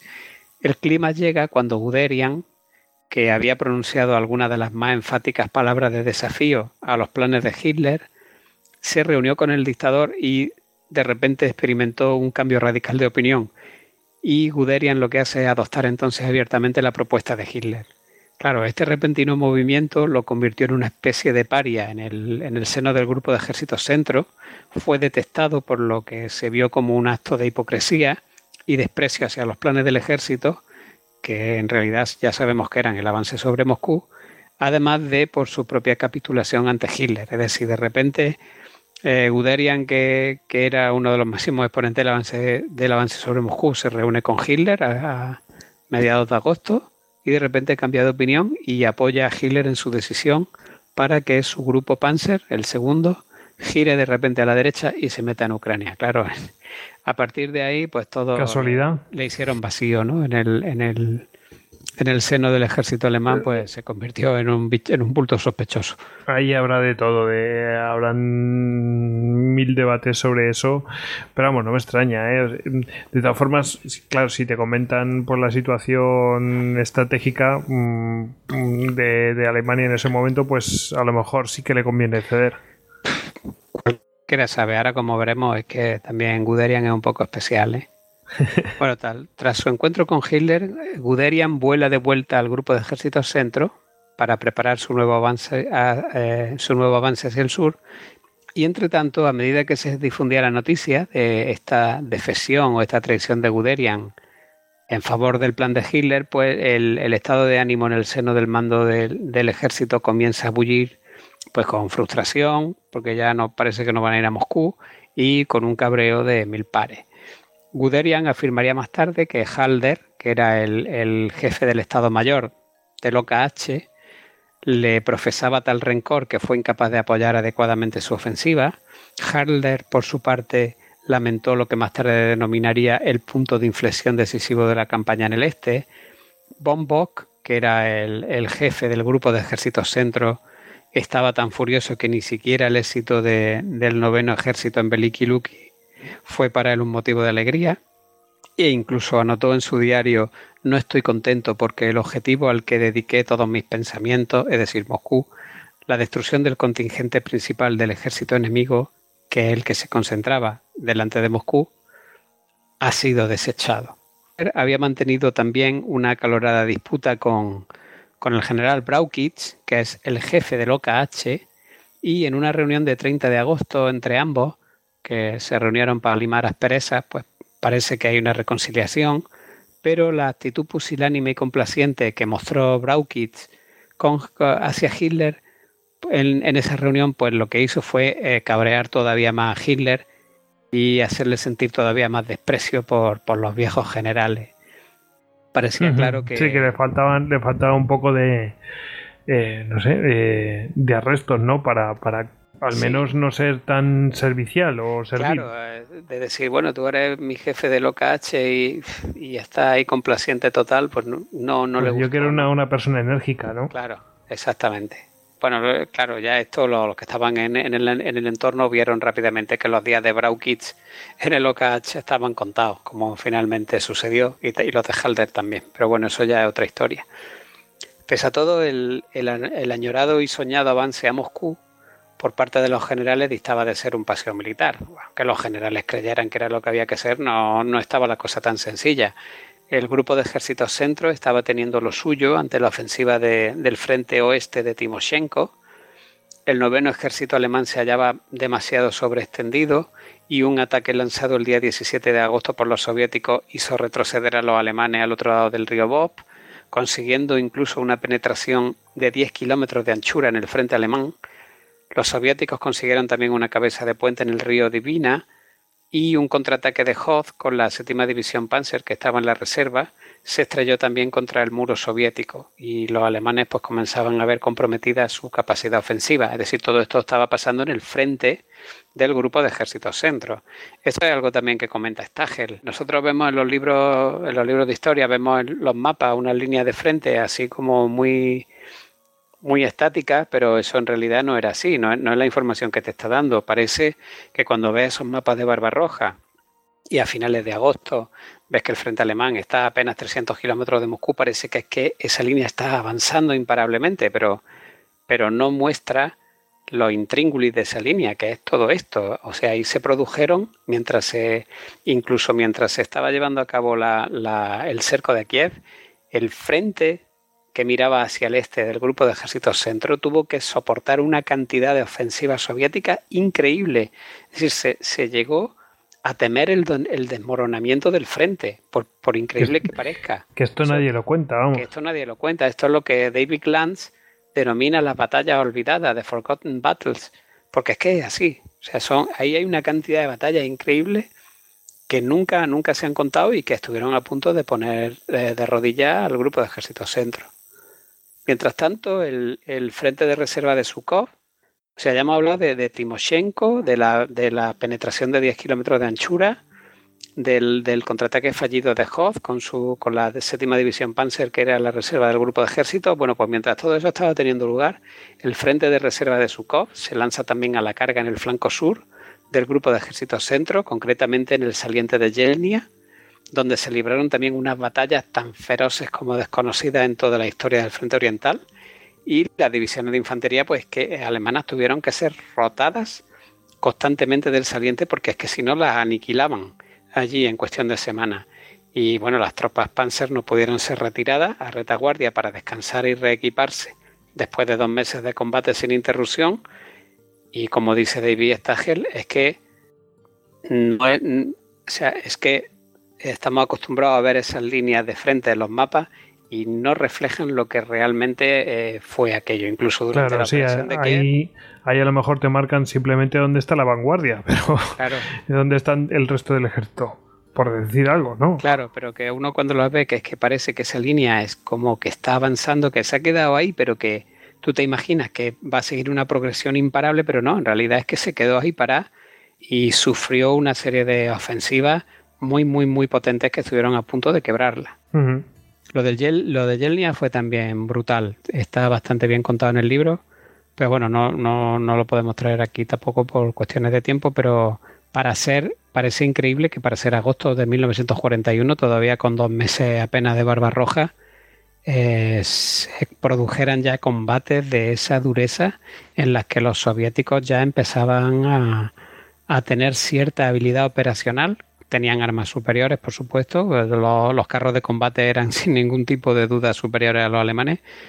Y empezaba, y, claro, estaba también Sukov detrás. Entonces, en el momento en que hubo cierta actitud eh, de mando eh, eficiente, se dejaron ver las unidades soviéticas que podían hacer muchísimo daño. De hecho, al final Bombok tiene que evacuar el saliente de Yelnia y es una primera victoria soviética muy callada, muy aquello se vendió en Alemania como un repliegue para cortar el frente y, y- y liberar eh, reservas, pero en realidad fue que tuvieron que irse de allí porque así no lo aniquilaron. Los aniquilaban, sí. Sí.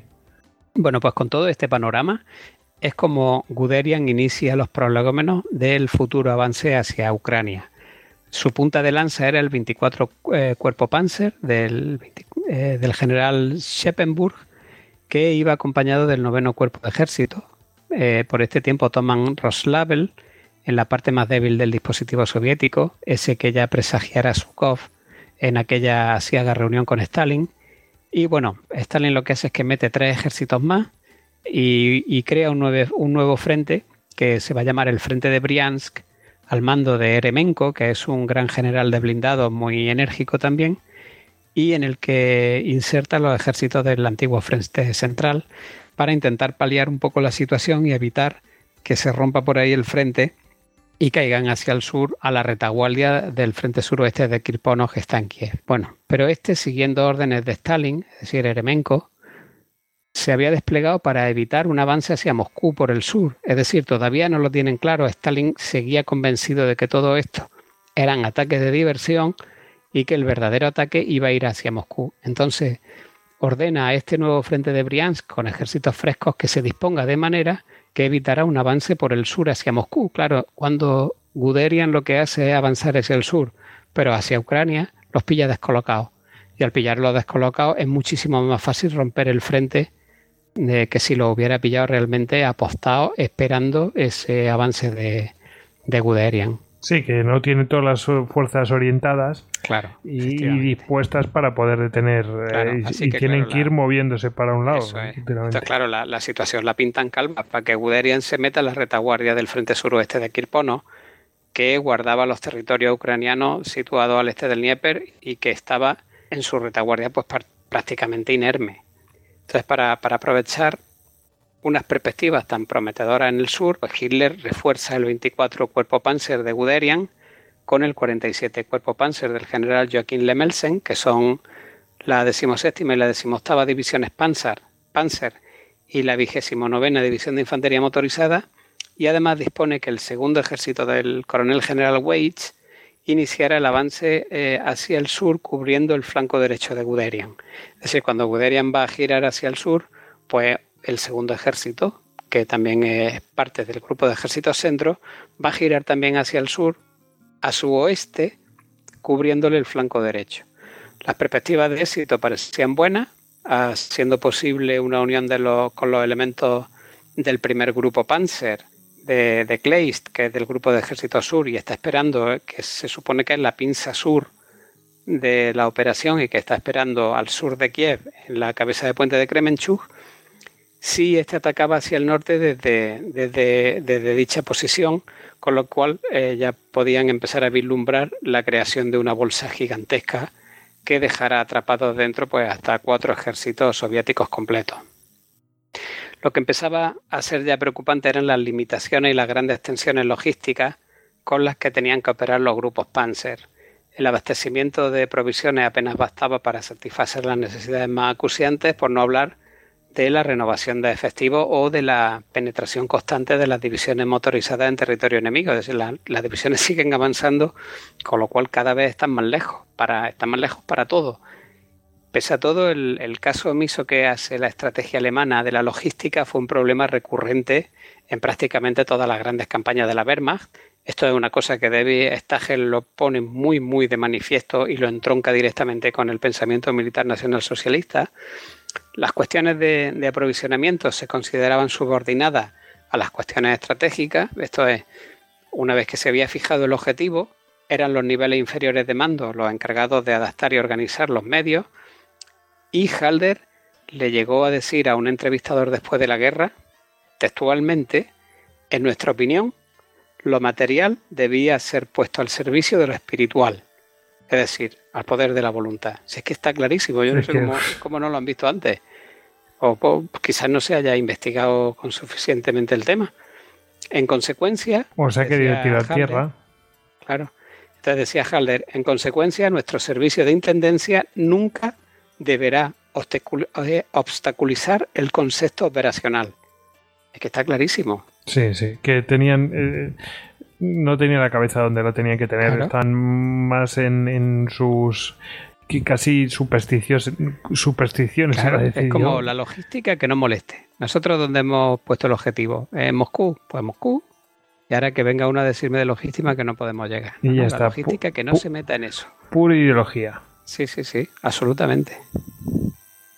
Bueno, claro, a medida que, que el 24 Cuerpo Panzer fue avanzando hacia el sur con su ofensiva escalonada, pues claro, el, sobre, el sobreextendido sistema de abastecimiento tuvo dificultades cada vez más grandes para mantener el ritmo a causa de las terribles carreteras y de todos los problemas anteriormente mencionados. Para tener una idea de lo ajustado de la operativa alemana, el 20 de agosto, cuando todavía no había comenzado en serio la, la ofensiva de Guderian, la, cuarta división Panzer, que había comenzado la operación Barbarroja con 169 carros de combate, tenía operativos solamente 44. Pero es que de esos 44 solamente 20 eran Panzer 3 y solamente 6 eran Panzer 4. Los demás eran cascarones Panzer 2 y Panzer, y Panzer 1. Claro, Guderian tiene que informar a Bock de que el 24 Cuerpo Panzer está en la última y fue ese mismo 20 de agosto cuando Bock ordenó a Guderian que cancelara el avance hacia el sur y se concentrara más al norte, en Roslavel, para un avance a Moscú. Y claro, cuando Hitler despejó cualquier tipo de duda sobre la ofensiva, pues ya Guderian supo que iba a entrar en Ucrania. Pero es que fijémonos en lo que estamos hablando, todavía no ha empezado la ofensiva hacia el sur. Y tienen un equipo que, está en las últimas. 170 carros y ahora solo tiene 44 operativos y todavía no ha empezado la operación. Y, solamente cuatro de ellos son realmente. Claro, y solamente 26 son carros buenos. Solo 26. Sí, sí, y pero. Solo 6 son carros comparables medianamente a lo que tenían los soviéticos. Es tremendo y además todavía tenemos esa disputa, ¿no? De que Bombok le dice que, que se vuelva para atrás, que no, que van a atacar a Moscú y Hitler le dice, no, no, sigue para adelante que vamos para Kiev. O sea, es, realmente desconcertante. Madre mía. Bueno, vamos a ver eh, las acciones en Ucrania, ¿te parece, Hugo? Pues sí, vamos a empezar ya a ver cómo se va cerrando la bolsa y el desfase que tiene. A finales de agosto, el frente suroeste de Kirpono ocupaba un profundo saliente triangular. Si nos imaginamos el vértice anclado en Kiev, pues va a salir en forma triangular hacia el norte y hacia el sur. Ahí estaba, ahí en, toda esa parte hacia atrás, hacia el este, estaban metidos los ejércitos del frente suroeste. Y si vamos eh, en sentido contrario a las agujas del reloj, vamos a ir viendo cuál era el dispositivo alemán. En primer lugar estaba el grupo Panzer de Guderian, al norte de Kiev. si seguimos hacia la izquierda, le seguía el segundo ejército de Weich que todas estas dos unidades son del grupo de ejército centro. A continuación le seguía el sexto ejército de Reichenau, que ya era del grupo de ejército sur. En la curva meridional del, que estaba en la curva meridional del Dnieper, luego estaba el decimoséptimo ejército de Stubb-Nagel y el primer grupo Panzer de Kleist, que estaba ya al sur de Kiev, en la cabeza de puente de Kremenchuk. La posición del frente suroeste soviético es precaria, incluso ya de, antes del comienzo de la operación alemana, pues en la práctica Kirpono estaba ya medio rodeado y sus formaciones más potentes no eran precisamente las que estaban en los sitios más peligrosos, que habían de ser los pasillos por donde iban a pasar los grupos Panzer en los extremos de los flancos. Pero claro, es que tenía las manos atadas, es que él tampoco podía gestionar a sus fuerzas en el interior de su territorio porque Stalin se lo tenía prohibido. Cuando Guderian eh, estaba a punto de iniciar su avance hacia el sur, entre el 24 y el 25 de agosto se acuerda que eso tiene lugar, el grupo Panzer de Kleist, que el gancho derecho estaba lejos de poder todavía ofrecer asistencia alguna a las duras batallas de junio y julio, seguidas del largo avance hasta la curva del Dnieper en agosto y luego una cabeza de puente inútil en Nepopetrovsk que habían abierto que le tenía ocupado al grupo de ejército sur su tercer cuerpo panzer, bueno, pues todo eso se había cobrado un alto precio en, las tropas del sur. Los cuerpos panzer necesitaban con urgencia un periodo de descanso y de reaprovisionamiento antes de iniciar otra, otra vez una operación a gran escala. Y bueno, eso por no hablar del desvío de recursos y efectivos que supuso mantener la cabeza de puente de, que ya he dicho de, Nepopetrovsk, que no tuvo ninguna relevancia en esta operación, pero que consumió buena parte de los recursos que hubieran tenido que ir destinados al grupo Panzer de Kleist, que era el que tenía que cerrar la bolsa por el sur. El 25 de agosto, de agosto comienza la ofensiva hacia el sur, desde el norte, por parte de, del segundo grupo Panzer de Guderian, la Stavka, la Stavka es el, alto mando soviético, pues acuerda disolver el débil frente central, y ya lo hemos dicho, y subordinar esas tropas al frente de Briansk, de Eremenko, que es el que en principio está encargado de frenar a Guderian para que no se meta en la retaguardia del frente suroeste, con la intención de proporcionar una dirección centralizada para que todas las fuerzas del antiguo Frente Central y, del Frente de Briansk pues quedaran bajo las manos, de, ya lo hemos dicho también, de, un jefe enérgico como era Eremenko, para ver si podían detener a estas fuerzas de Guderian. Los ejércitos son el quincuagésimo, el tercero, el decimotercero y el vigésimo primero. Además, solamente el quincuagésimo era fresco, los otros estaban ya muy vapuleados de todas las campañas del verano y este que quincuagésimo ejército, que era precisamente el fresco, pues es el que ya hemos dicho antes que, que los sitúan o le ordenan que los sitúe al norte en previsión de una posible ofensiva eh, contra Moscú desde el sur, con lo cual este queda fuera de juego directamente y debilita mucho la, posición de Eremenko. Este error acabaría debilitando enormemente los contraataques que llevó a cabo y que se convirtieron en una tarea monumental, estrecha y escuálidas divisiones eh, de los otros ejércitos del frente de Briansk. Sin embargo, aunque Eremenko no estuviera en disposición de frenar a Guderian, hizo aparición otro formidable para los, alemanes.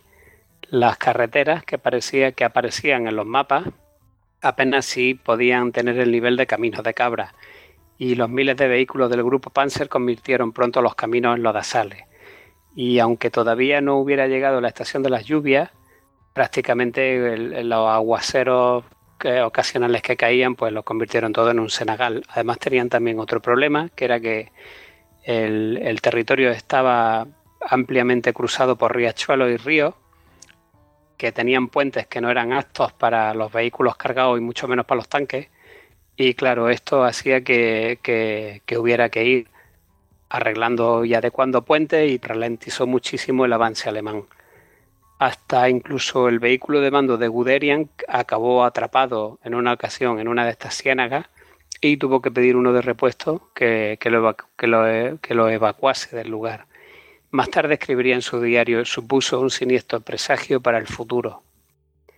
O sea, sí, sí, la verdad es que si tu vehículo ya se está quedando ahí tirado y tal, el terreno no es muy propicio, ¿no? O sea, porque te ha ocurrido a ti y te puede ocurrir a cualquiera que esté enfrente, vamos. Sí, bueno, y además Guderian se va a quejar luego de eso en su diario, porque claro, él, lo estaba viendo y él eh, se queja en su diario de que ojalá los, altos mandos hubieran venido a, a, ver el terreno y a ver en qué sí, como decía, estaban avanzando las tropas.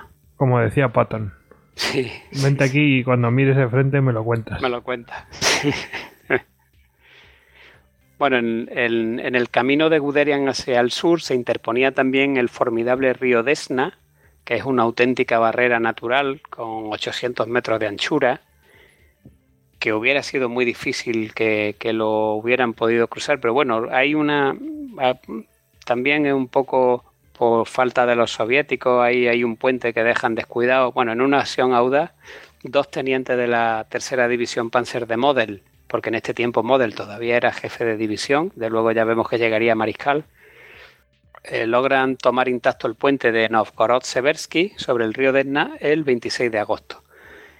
Y tras tomar el, el, el, río, pues Model asegura una cabeza de puente al, al otro lado con una profundidad de 8 kilómetros y al día siguiente, el 27 de agosto, los soviéticos pues, llevaron a cabo extenuantes esfuerzos para intentar recuperar la orilla del río y destruir la cabeza de puente.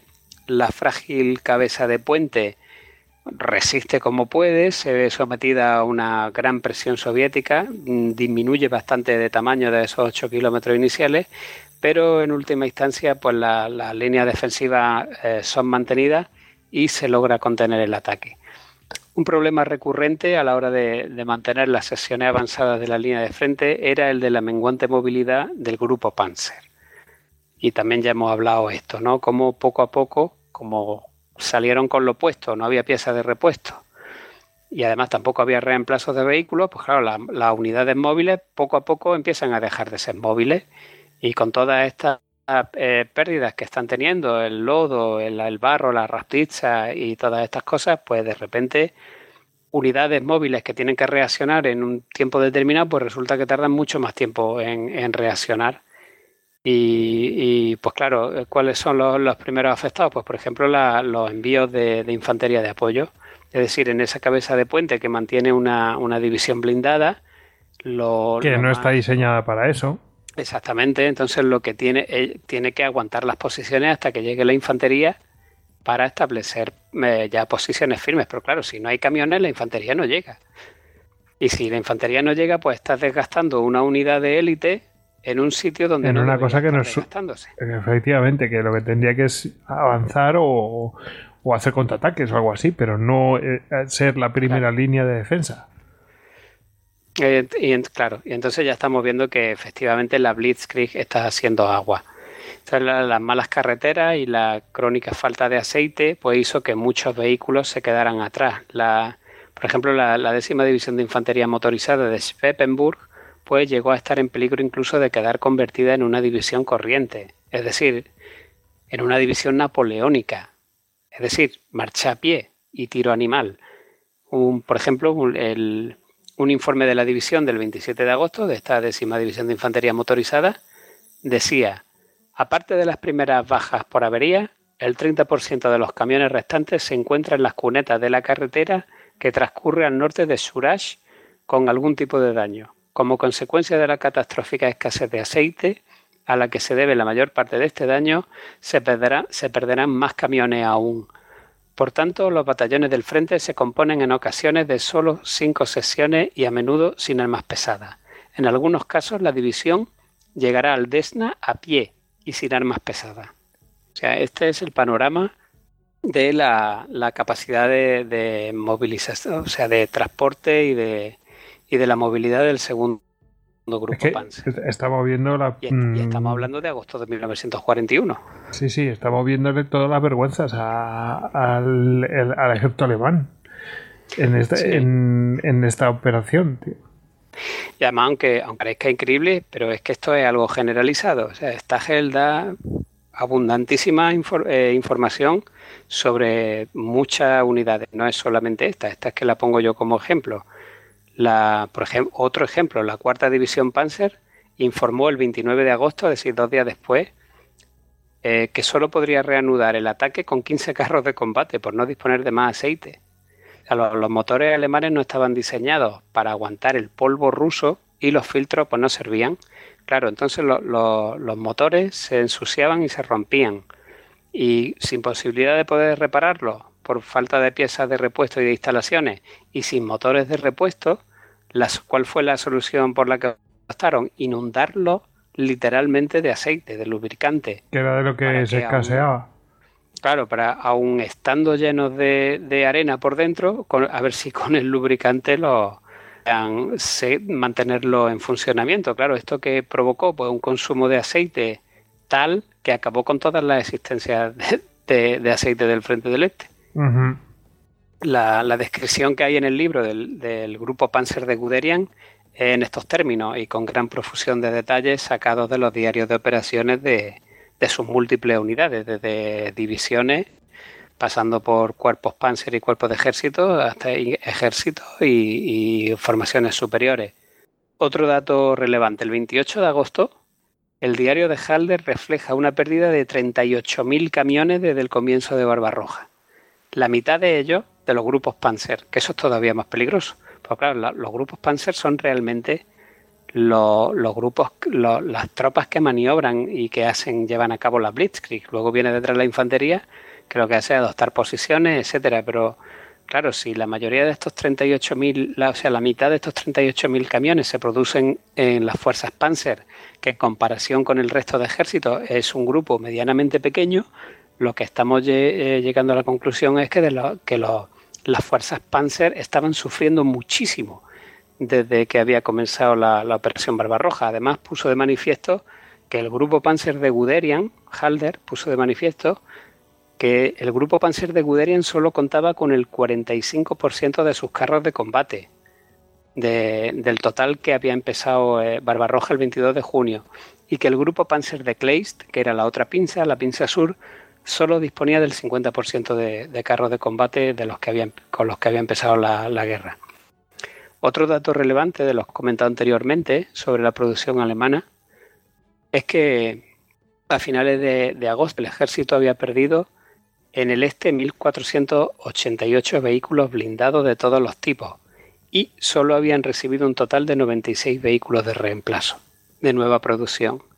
Es decir, habían perdido 1.500 vehículos blindados y solo ah, habían recibido reemplazos de 96.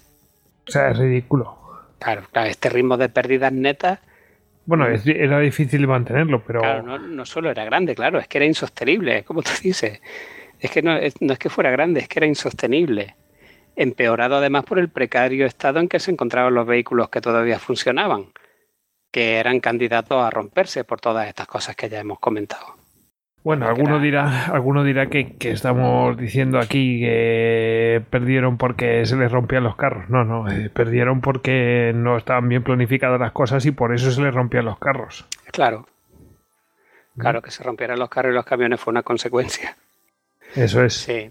Bueno, el, 27 de agosto el general Paulus, que, eh, por aquel tiempo era el jefe de la primera sesión de intendencia del OKH, pues visitó el cuartel general de Guderian.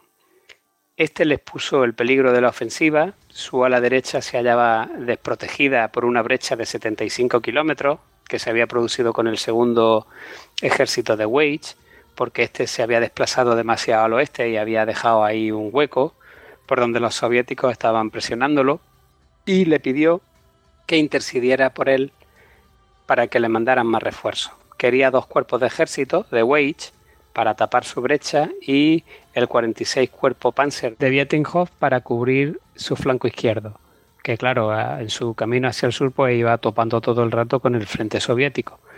Paulus dijo que lo apoyaría y bueno, no contento con eso, Guderian Mm, no esperó ni siquiera que se fuera Paulus para llamar esa misma tarde a, a Bock para pedirle más refuerzos. Finalmente Bock solo le dio la primera división de caballería para cubrir su derecha y la verdad es que como hemos visto Bock también tenía muy comprometido el frente la parte oriental del frente del, del, grupo de ejército centro y realmente no disponía de tropas para todo. Guderian por su parte pensó que se la estaban metiendo doblada y, llegó a manifestar en su diario la animosidad generalizada hacia mi persona que reinaba en esos cuarteles generales. Es decir, ya estamos otra vez con la rencilla y los dime y los diretes.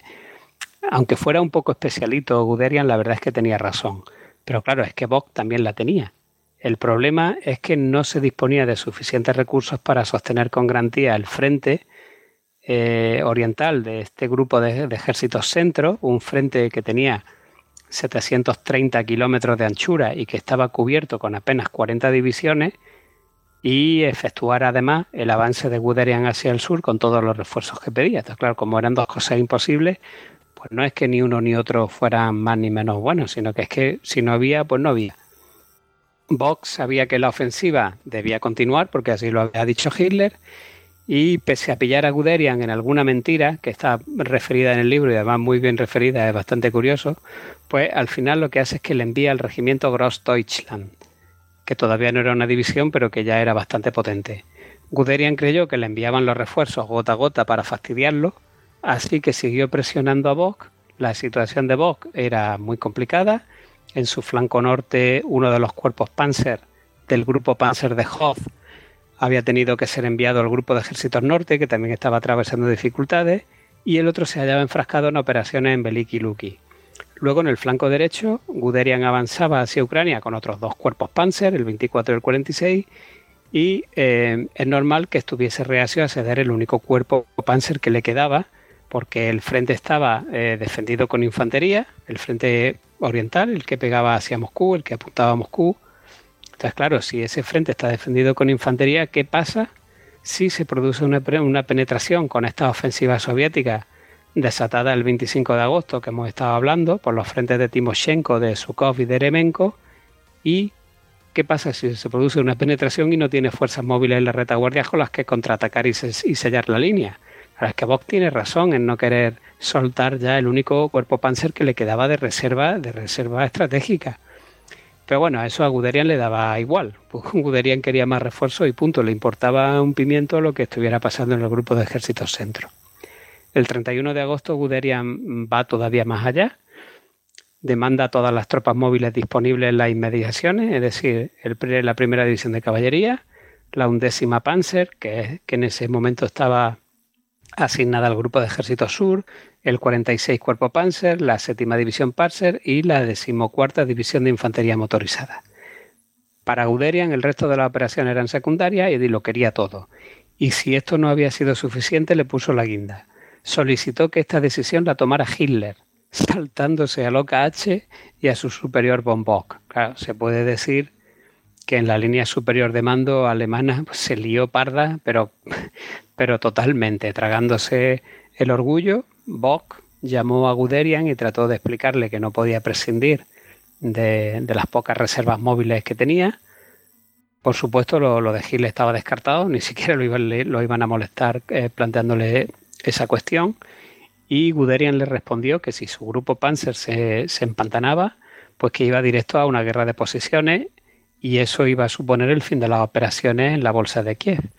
Y Bob Bock pues, le, contestó que si la ofensiva soviética que estaba sufriendo en todo su frente obligaban al grupo de ejércitos centro a abandonar Smolensk, pues que también iba a ser el fin de las operaciones y además quizá era un grado todavía mayor. Total, que la conversación acabó de malos modos y no hubo un acuerdo. La situación no, no era buena, desde luego, para Guderian.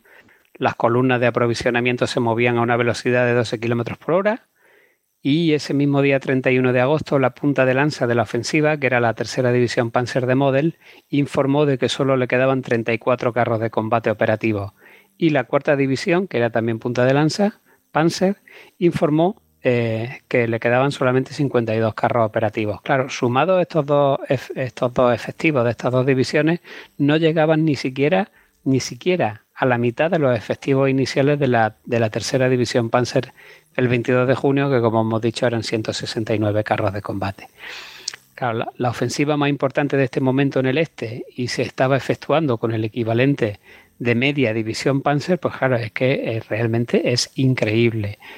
Bock hizo de tripas corazón y tras la llamada telefónica y sabiendo que todo esto era verdad, pues bueno, le asignó a Guderian la división Das Reich de las SS para que bueno, pudiera ir tirando con eso mientras tanto. Pero efectivamente eh, es que hay que leerlo para creerlo. O sea, es que eh, la punta de lanza de Guderian hacia el sur estaba formada por 86 carros de combate. Luego también, y, David Stagel ya lo pondrá, en, también lo comentará en la entrevista, eh, no es solo posiblemente que los alemanes ganaran la batalla de Kiev. Es que a lo mejor la perdieron los soviéticos. Porque es que si no, no se explica. Muchas de las cosas no se explicarían si no es por esa eh, deficiente y catastrófica incompetencia a la hora de manejar la operación que tuvieron los soviéticos. Sí, porque los otros no están en condiciones de nada. en, cuanto les hubieran atacado o hacerles amago, se hubieran venido abajo. Sí. Bueno, para terminar de arreglar las cosas, ese mismo día 31 de agosto, que es el Ring, informa a, a Von Bock de que Hitler estaba replanteándose el ataque a Moscú. Ya, esto, para la guinda sí, sí, otra vez volvemos a Otra vez volvemos a la nada. Entonces Bock llama al OKH y le dijeron que no había nada seguro, pero que Hitler, bueno, pues había vuelto a contemplar la idea de Moscú. Habría que haber visto la cara de Bock en aquel momento, porque tuvo que ser un poema. Y bueno, a, ver cómo enderezaba ahora a, su grupo de ejércitos para lanzarlo contra Moscú, es lo primero que debió pensar el mariscal. Pero bueno, aún hay más. Ahora era Halder el que creía que había que terminar primero lo de Kiev para empezar lo de Moscú, no sé en cierta razón, pero bueno, estamos viendo como hay un intercambio de papeles. Hitler de repente empieza a pensar que a lo mejor hay que tirar para Moscú y Halder, que es el jefe del Estado Mayor del OKH, uno de los acérrimos defensores del avance a Moscú, ahora piensa que hay que acabar primero con Kiev. Bueno, pues la, esa cosa que tiene en eh, mente Hitler realmente va a ser para después de Kiev y va a ser lo que en el futuro se llamará la, Operación Tifón, que es el avance sobre Moscú, y que Stagel llama la reencarnación de Barbarroja. Ya está muy bien, muy bien bautizado, porque como Stagel eh, describe muy profusamente ya al final del libro, realmente no aprendieron nada y volvieron a cometer otra vez todos los mismos errores eh, a la hora de la planificación de la operación Tifón que ya habían cometido en Barbarroja, solo que la única diferencia es que en Barbarroja eh, estaban enteros y en la operación Tifón pues estaban ya cojos de la pierna izquierda y mancos del brazo derecho. Bien, jorobados. Y, bueno, como mencionará eh, esta gel, eh, vamos a ver, los Stalin aprendió y delegó en sus generales y aquí no, aquí le hacían caso a Hitler porque creía que él había acertado más que sus propios generales. Sí, sí. Bueno, el, 2 de septiembre von Bock ordena eh, por fin el abandono del saliente de Yelnia, que ya hemos comentado antes, para cortar el frente y generar reservas, con las que alimentar la ofensiva de Guderian y reformar el resto del frente del grupo de ejércitos centro. Las pérdidas eran grandes y la mera retirada reflejaba el gran problema de la escasez de efectivos y de material. Zhukov también había sufrido grandes pérdidas, en total 31.000 hombres, más de un tercio de las fuerzas empleadas en la ofensiva, y precisamente en esta batalla del saliente del Yelnia, cuatro de las divisiones de Zhukov fueron distinguidas eh, como las primeras cuatro divisiones de la Guardia del Ejército Rojo, que bueno, pues es una distinción que se hace a partir de aquí con las que se iría denominando a unidades que eran de élite. El 4 de septiembre, Budeni, que era el jefe de la dirección suroeste, las direcciones es una estructura de mando intermedia entre la Stavka, que es el alto mando, y los frentes, que son los equivalentes a los grupos de ejército, que todavía estaban funcionando, pero que en realidad eran poco operativas y que, eh, acabarían eh, quitándolas del organigrama, bueno, pues eh, existía una dirección suroeste a la que estaba subordinada el frente suroeste de Kirponos y tenía un jefe que se llamaba Budeni, el general Budeni. Bueno, pues el 4 de septiembre Budeni informa a Stalin advirtiéndole de los peligros a los que se estaba enfrentando Kirponos en los flancos y requería refuerzos inmediatos. La Stavka eh, rechaza su petición. El 5 de septiembre el frente de Briansk de Eremenko, que está al norte intentando frenar a Uderian, muestra señales de colapso. Este tuvo que formar incluso destacamentos de bloqueo para evitar que las tropas en pánico abandonaran sus posiciones y huyeran, es decir, ya sabemos lo que son los destacamentos de bloqueo, se pone en la retaguardia una, una ametralladora y el que intente huir pues sabe mejor. Ya sabe lo que le toca, sí. Luego el, día 7 de septiembre, Chaposhnikov y Vasilevsky, aunque temerosos, se arman de valor y tratan de, hacer entrar en razón a Stalin. sobre la catástrofe que se empieza a cerner ya sobre el frente suroeste de Kirpono, porque que lo están viendo, están viendo que se va a producir un, un macrocerco de, de estas fuerzas en Ucrania, pero bueno, no consiguen nada. Gil, este, Stalin no da su, su, brazo a torcer y quiere mantener la ciudad de Kiev a toda costa. Mientras tanto, en el sur, el primer grupo Panzer de Kleist, que es, y el decimoséptimo ejército de Stulpnagel, que, que, que habrán de ser la, la, pinza sur, pues ya se preparan en la cabeza de puente de Kremenchuk en el Dnieper. La pinza sur está ya poniéndose en forma, aunque todavía no ha salido, y el grupo el, eh, perdón, el segundo grupo Panzer de Guderian, que es la pinza norte, pues lleva ya 10 días en el fregado. A partir del, del, 4 de septiembre comenzó a llover sin pausa, adelantando la llegada de, de la estación de las lluvias y por tanto de la Rasputitsa. Oh, qué bien, ¿eh? Deficiencia... Sí. Qué bien. Claro, ya es lo que le faltaba. Y la, las deficiencias logísticas, pues ya hemos visto que estaban totalmente mermadas antes de la llegada de esta estación del barro, pero, pero no van a hacer más que empeorar las cosas. La tercera división Panzer informa de tener que dejar las carreteras para seguir avanzando por el campo, porque no podían avanzar por las carreteras, y además informa de que sus camiones están atascados en los arsenes. El 7 de septiembre informa que su abastecimiento de combustible era escaso y el 10 de septiembre era ya crítico, porque no le llegaba combustible, los camiones estaban atascados en los caminos, pero el avance seguía. De vuelta al frente, Guderian tardó 10 horas en cubrir 130 kilómetros, en una ocasión que volvía del frente a su cuartel general. 10 horas, 130 kilómetros. Claro, Guderian sabía lo que estaba pasando.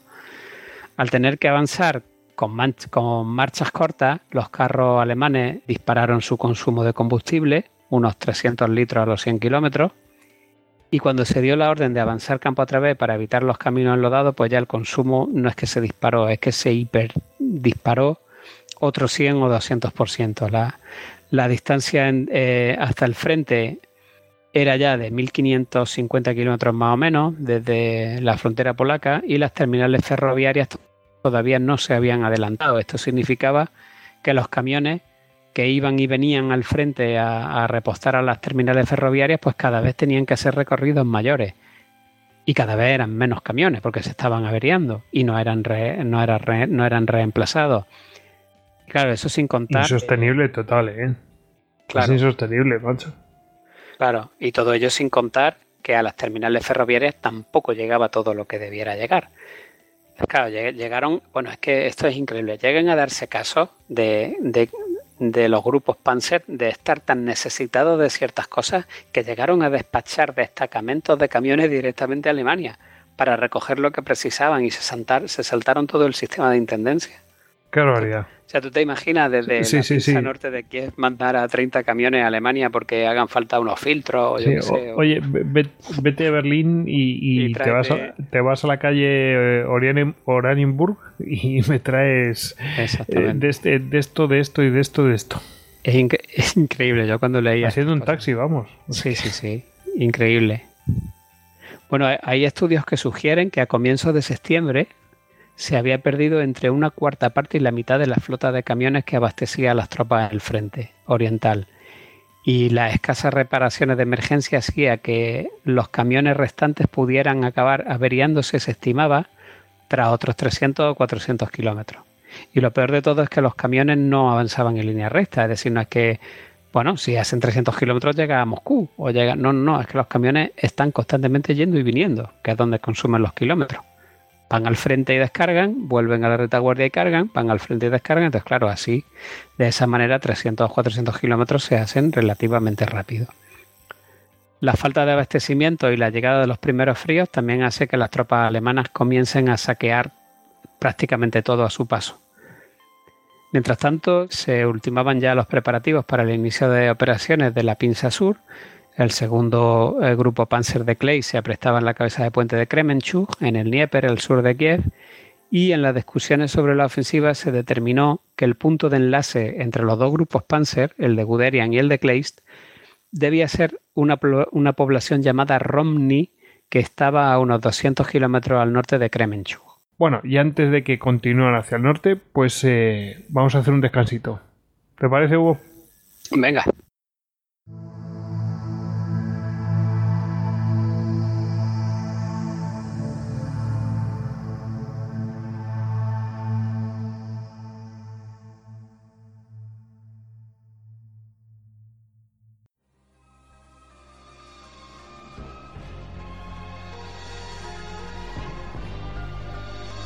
Esto no es Esparta, pero casi. Asedios legendarios, rodo, montadas, cagadas y batallas. La lucha del hombre contada a sí mismo, desde los fenicios hasta el fascismo.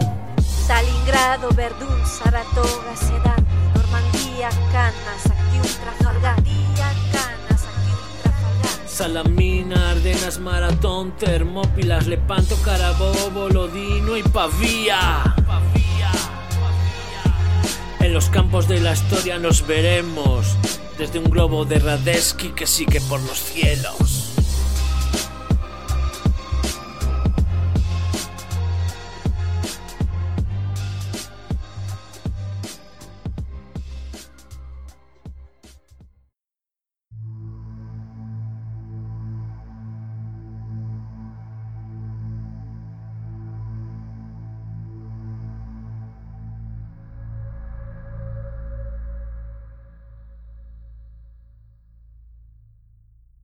Bueno, ya estamos de vuelta de este breve descanso y bueno, vamos a, ver es cómo va a avanzar esa pinza, si es que puede avanzar o si lo va a conseguir o de qué manera van a salvar esta situación.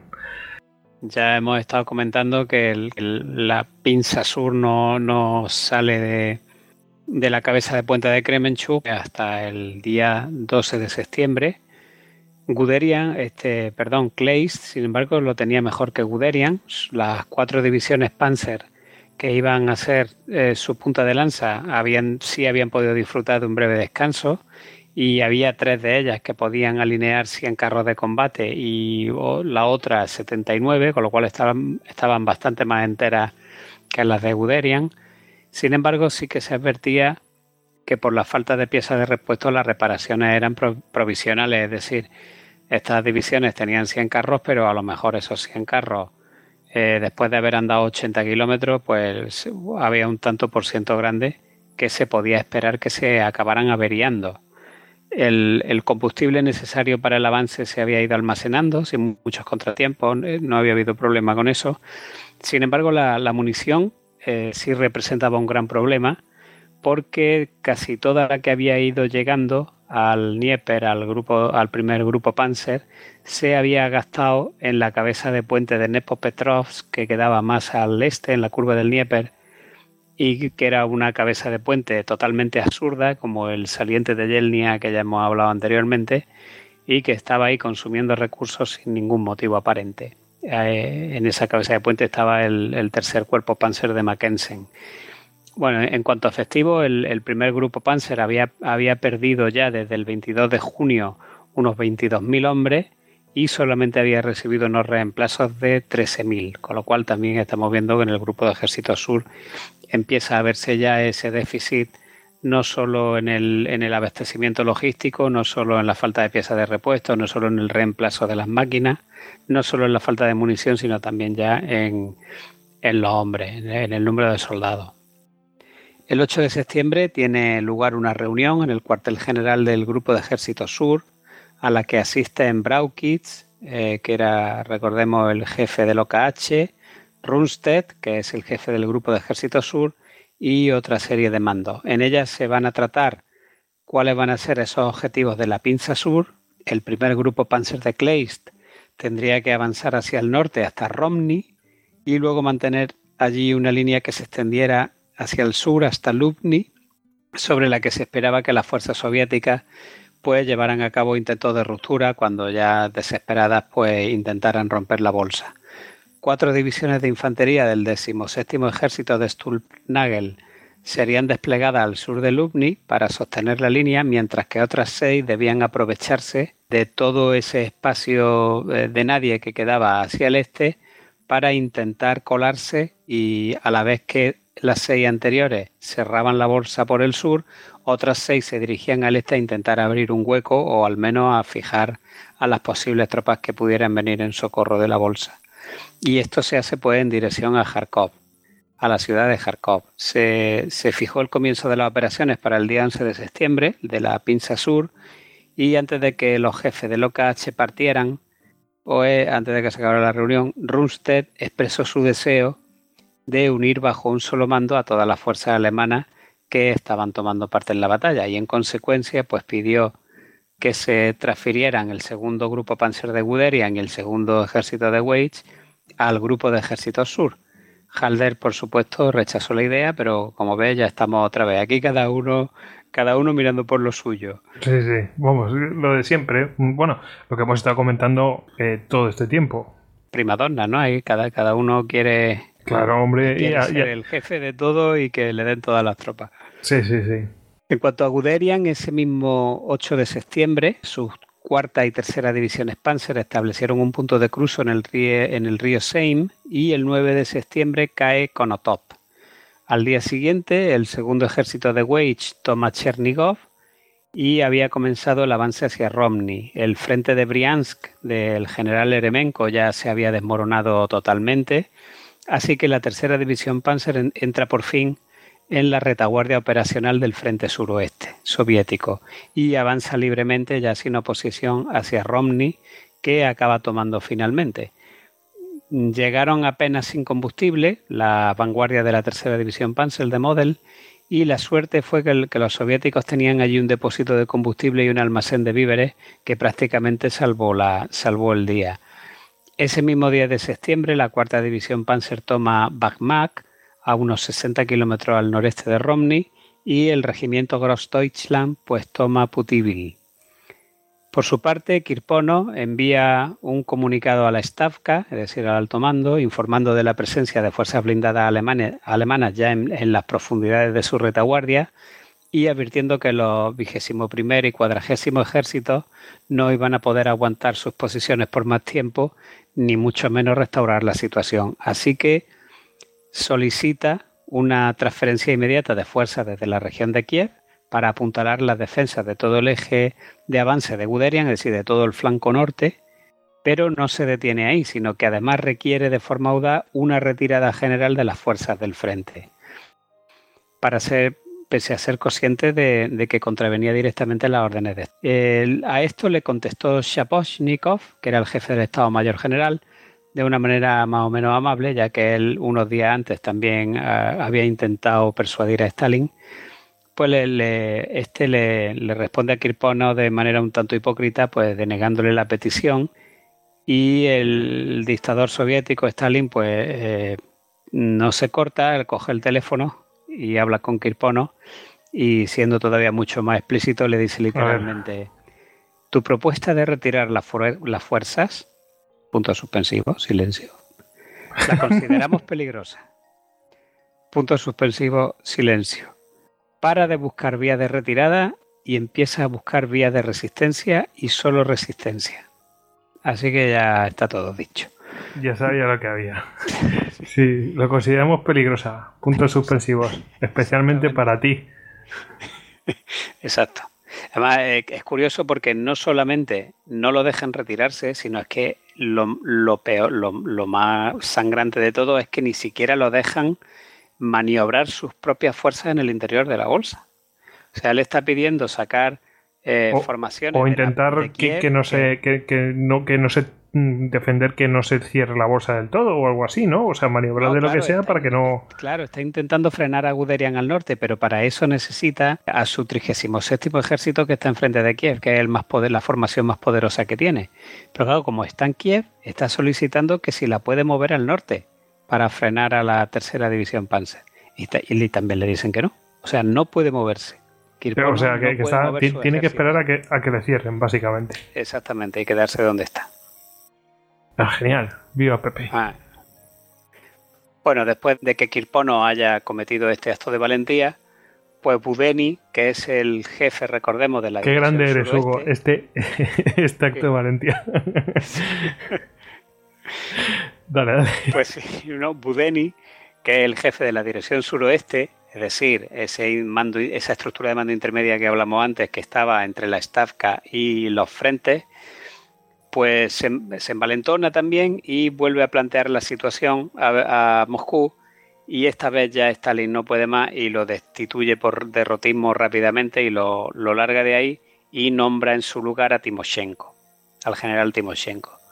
Un día antes de esto, el, el 11 de septiembre, Model, que como hemos dicho el comandante de la tercera división Panzer, pues organiza un pequeño grupo de combate o un Kampfgruppe ante la ausencia de las tropas de la Pinza Sur, que todavía ni siquiera habían cruzado, o sí habían cruzado el río, pero todavía no habían empezado, pues eh, decide seguir atacando hacia el sur desde Romney.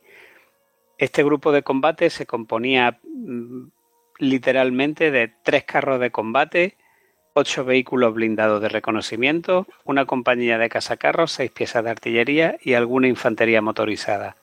Pues con este reducido grupo se lanza Model más al sur todavía de donde le tocaba, porque debían de pararse en Rodney.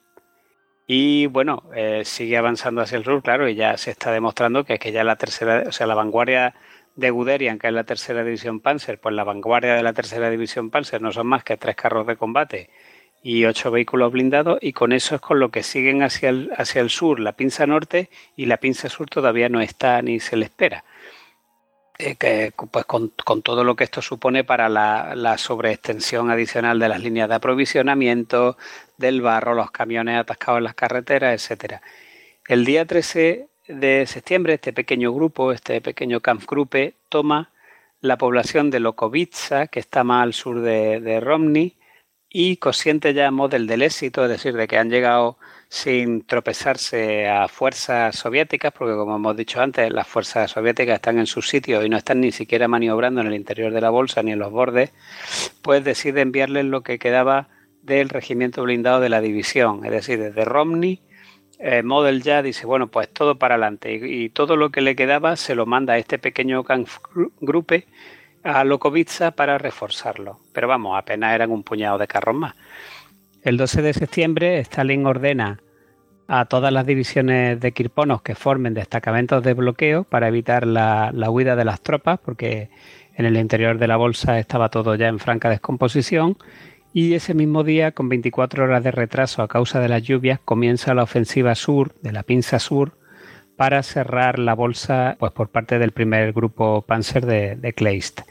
La vanguardia del ataque se le confía al 48 Cuerpo Panzer de Kempf, del general Kempf, y de forma más directa a las decimosexta y novena divisiones Panzer, que debían ser las puntas de lanza desde el sur, como la tercera y la cuarta lo habían sido desde el norte.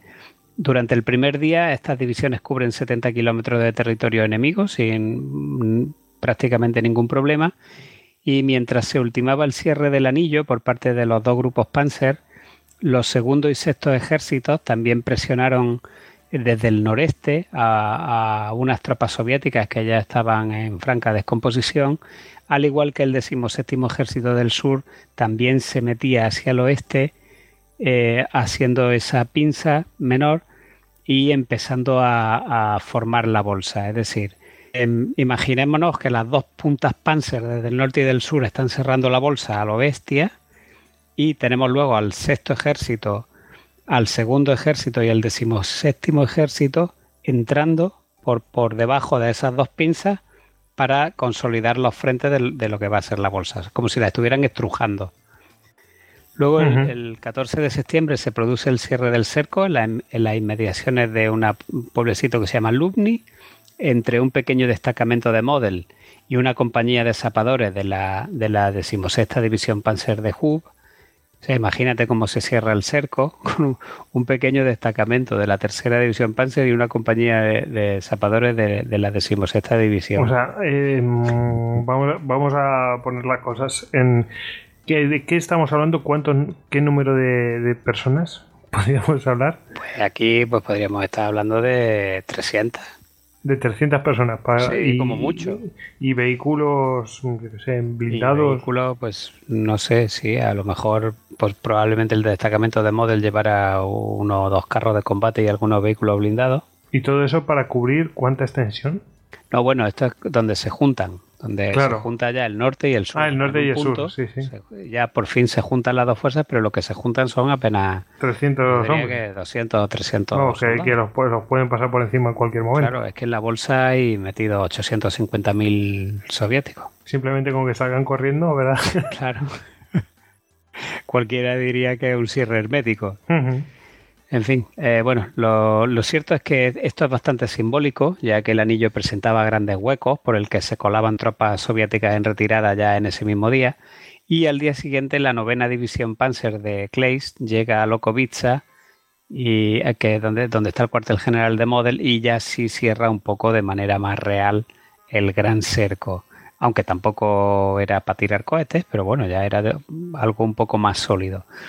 ¿Cómo es posible que tal anillo pudiera resistir? Imaginémonos ese tipo de anillo cuando los que están embolsados son 850.000 soldados con, pues, con todo su equipo, con todo su material. Bueno, comparado con los feroces combates de la bolsa de Smolensk, que fue otra batalla, otra gran batalla de cerco que había tenido lugar el mes anterior, pues resulta que en Smolensk el anillo alemán tuvo que luchar simultáneamente con las tropas del interior que estaban tratando de huir y además con las tropas del nuevo frente que estaban intentando romper la bolsa mediante contraataque. O sea, imagínate si eso se hubiera producido aquí. Si esos 850.000 soldados soviéticos hubieran tratado de romper la bolsa desde dentro y hubiera habido contraofensiva o contraataque desde la nueva línea soviética para intentar romper la bolsa por este punto de unión por donde estaban la tercera división Panzer, que hemos dicho que apenas tenía 20 carros de combate, y bueno, ahora sí porque llegan las divisiones de Kleist, pero son fuerzas muy, muy débiles para, si se hubiera dado el caso que se dio en Smolensk, no hubiera aguantado prácticamente el anillo. Sí, además se podían haber venido abajo directamente. Claro. Porque estaban muy estirados. Bueno, hay muchos precedentes de estar muy estirado y terminar en desastre todo. Sí, claro. Bueno, hemos dicho en el interior de la bolsa quedan atrapados cuatro ejércitos soviéticos, el quinto, el trigésimo séptimo, el vigésimo sexto y el vigésimo primero, con un total de 43 divisiones.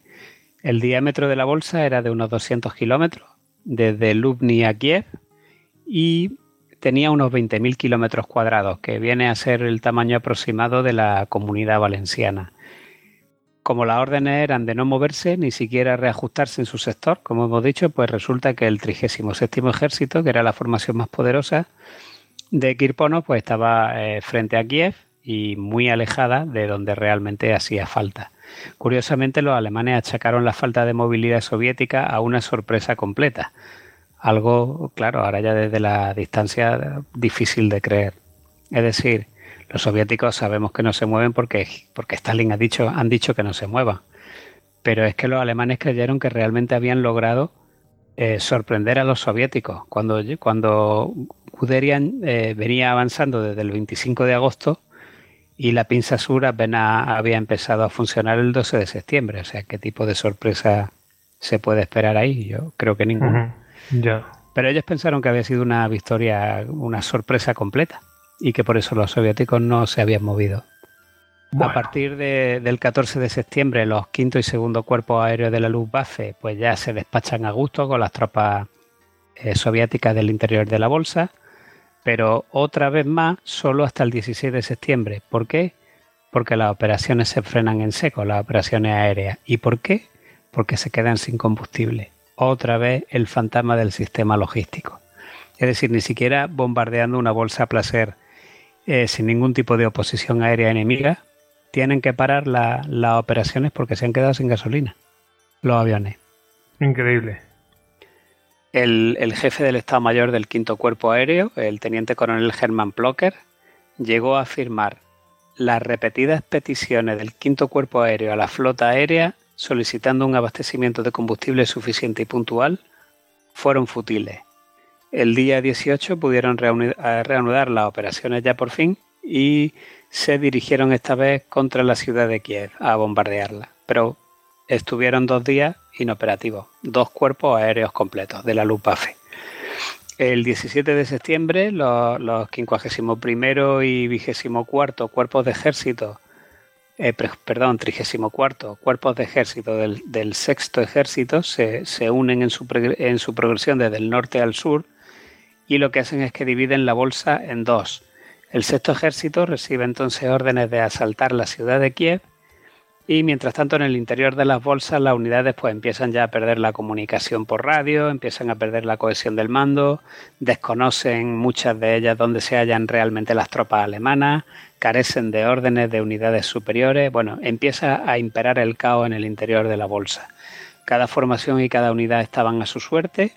Timoshenko, que hemos dicho que era el nuevo jefe de la dirección suroeste, dio permiso a, Bagramian, que era el jefe del Estado Mayor, de Kirpono, del frente suroeste, para que se retirase al río Sel, pero claro, Kirpono se niega a moverse sin tener una orden por escrito, porque ya Stalin se lo había dejado bastante claro por teléfono. Sí, sí, sabía que su cabeza pendía de eso. Entonces una orden, una orden verbal no le servía.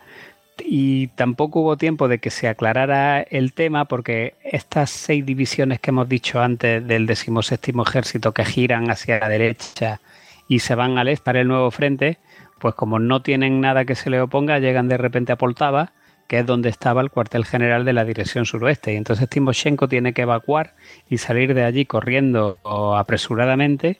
Y hay al menos un día en el que es imposible que Kirpono y Timoshenko puedan tener contacto por radio y no se llega a no se llega a tomar ningún tipo de decisión. Timoshenko ya había llevado su cuartel general a Kharkov eh, bueno, consultando Moscú, Shapochnik dio permiso para abandonar Kiev, pero no decía nada sobre una retirada de 200 kilómetros hasta el río Psel, es decir, cuando Kirpono. Sí, o sea, es que esos son órdenes que es que.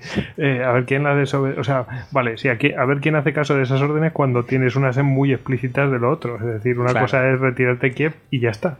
Claro, pero además es que eso es como de alguien ha matado a alguien. Es como, bueno, puede abandonar la ciudad, ya, pero te estoy intentando decir que si hago una retirada estratégica eh, intento romper la bolsa, que, porque hasta el río Sela hay 200 kilómetros. No, no, tú puedes abandonar Kiev. Y ya está, ¿no? Claro, al final... Es como nadie se atreve a, a tomar la decisión. Claro, entonces eso y nada es lo mismo, porque Kiev ya estaba perdida de todas maneras. Bueno, y, y el frente suroeste también. Bueno, Kirpono desesperado pensó que ya había sido suficiente, y entonces eh, por su cuenta y ordena a todas sus tropas atacar hacia el este con la intención de romper la bolsa y escapar. Pero claro, como hemos visto, ya no había posibilidad de atacar de forma cohesionada porque ya no funcionaba la radio, las divisiones no se podían comunicar con los regimientos, ni los regimientos con los batallones, etcétera, etcétera, etcétera. Y no había capacidad ya ninguna de mando y control, ni de abastecimiento, ni de nada. O sea, entonces ya es el hombre por el hombre y es una huida. Ya eh, había pasado la oportunidad de poder maniobrar como, como una formación militar. El 18 de septiembre se produjo un ataque soviético sobre Romny desde el este, es decir, desde el otro lado de la bolsa, con la intención de abrir un agujero y a ver si por allí podían escaparse. Eh, Romney era en ese momento el puesto de mando de Guderian, que pasó unos momentos muy apurados porque el ataque se componía de dos brigadas de tanques, dos divisiones de infantería y una o dos divisiones de caballería. Y Guderian solo tenía para defender Rodney dos batallones de infantería y algunas baterías antiaéreas. O sea que la cosa se puso muy, muy, muy fea.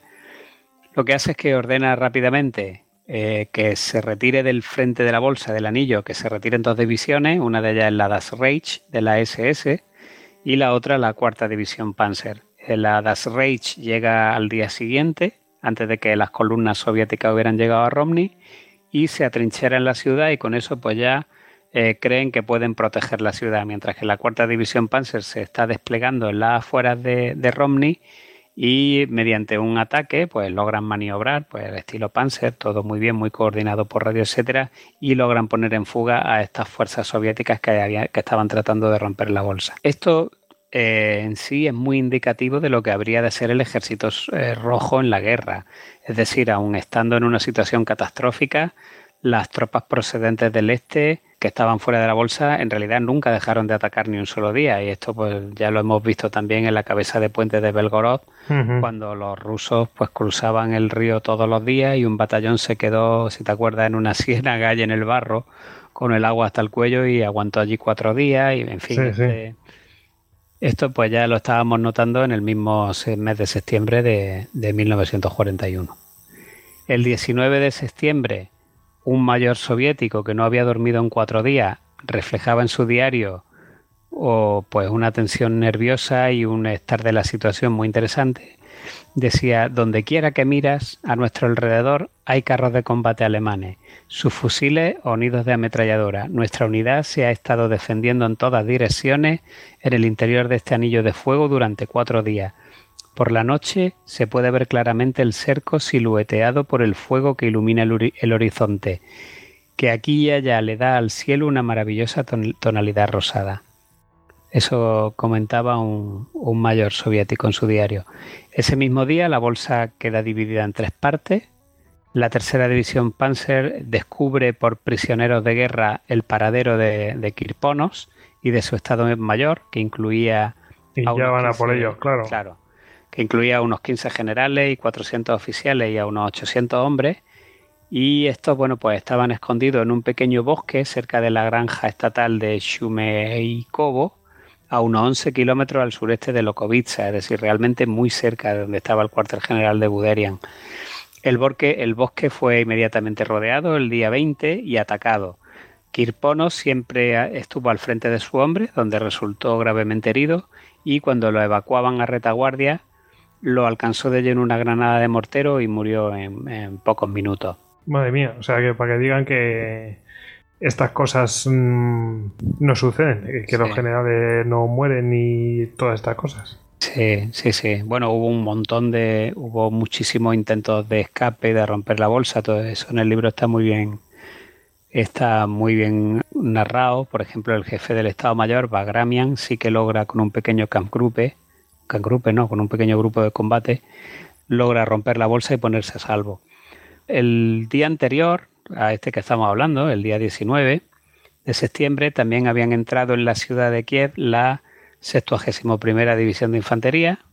El NKVD había dejado la ciudad sembrada de artefactos explosivos ocultos programados para estallar con un retardo de incluso semanas, que iba a dar un montón de susto a las tropas alemanas de ocupación. Es decir, lo dejaron escondidos en hoteles, en edificios que sabían que lo iban a utilizar para administración, de oficinas, etcétera, con eh, retardo y pues a lo largo de las semanas siguientes fueron estallando muchos de esos artefactos.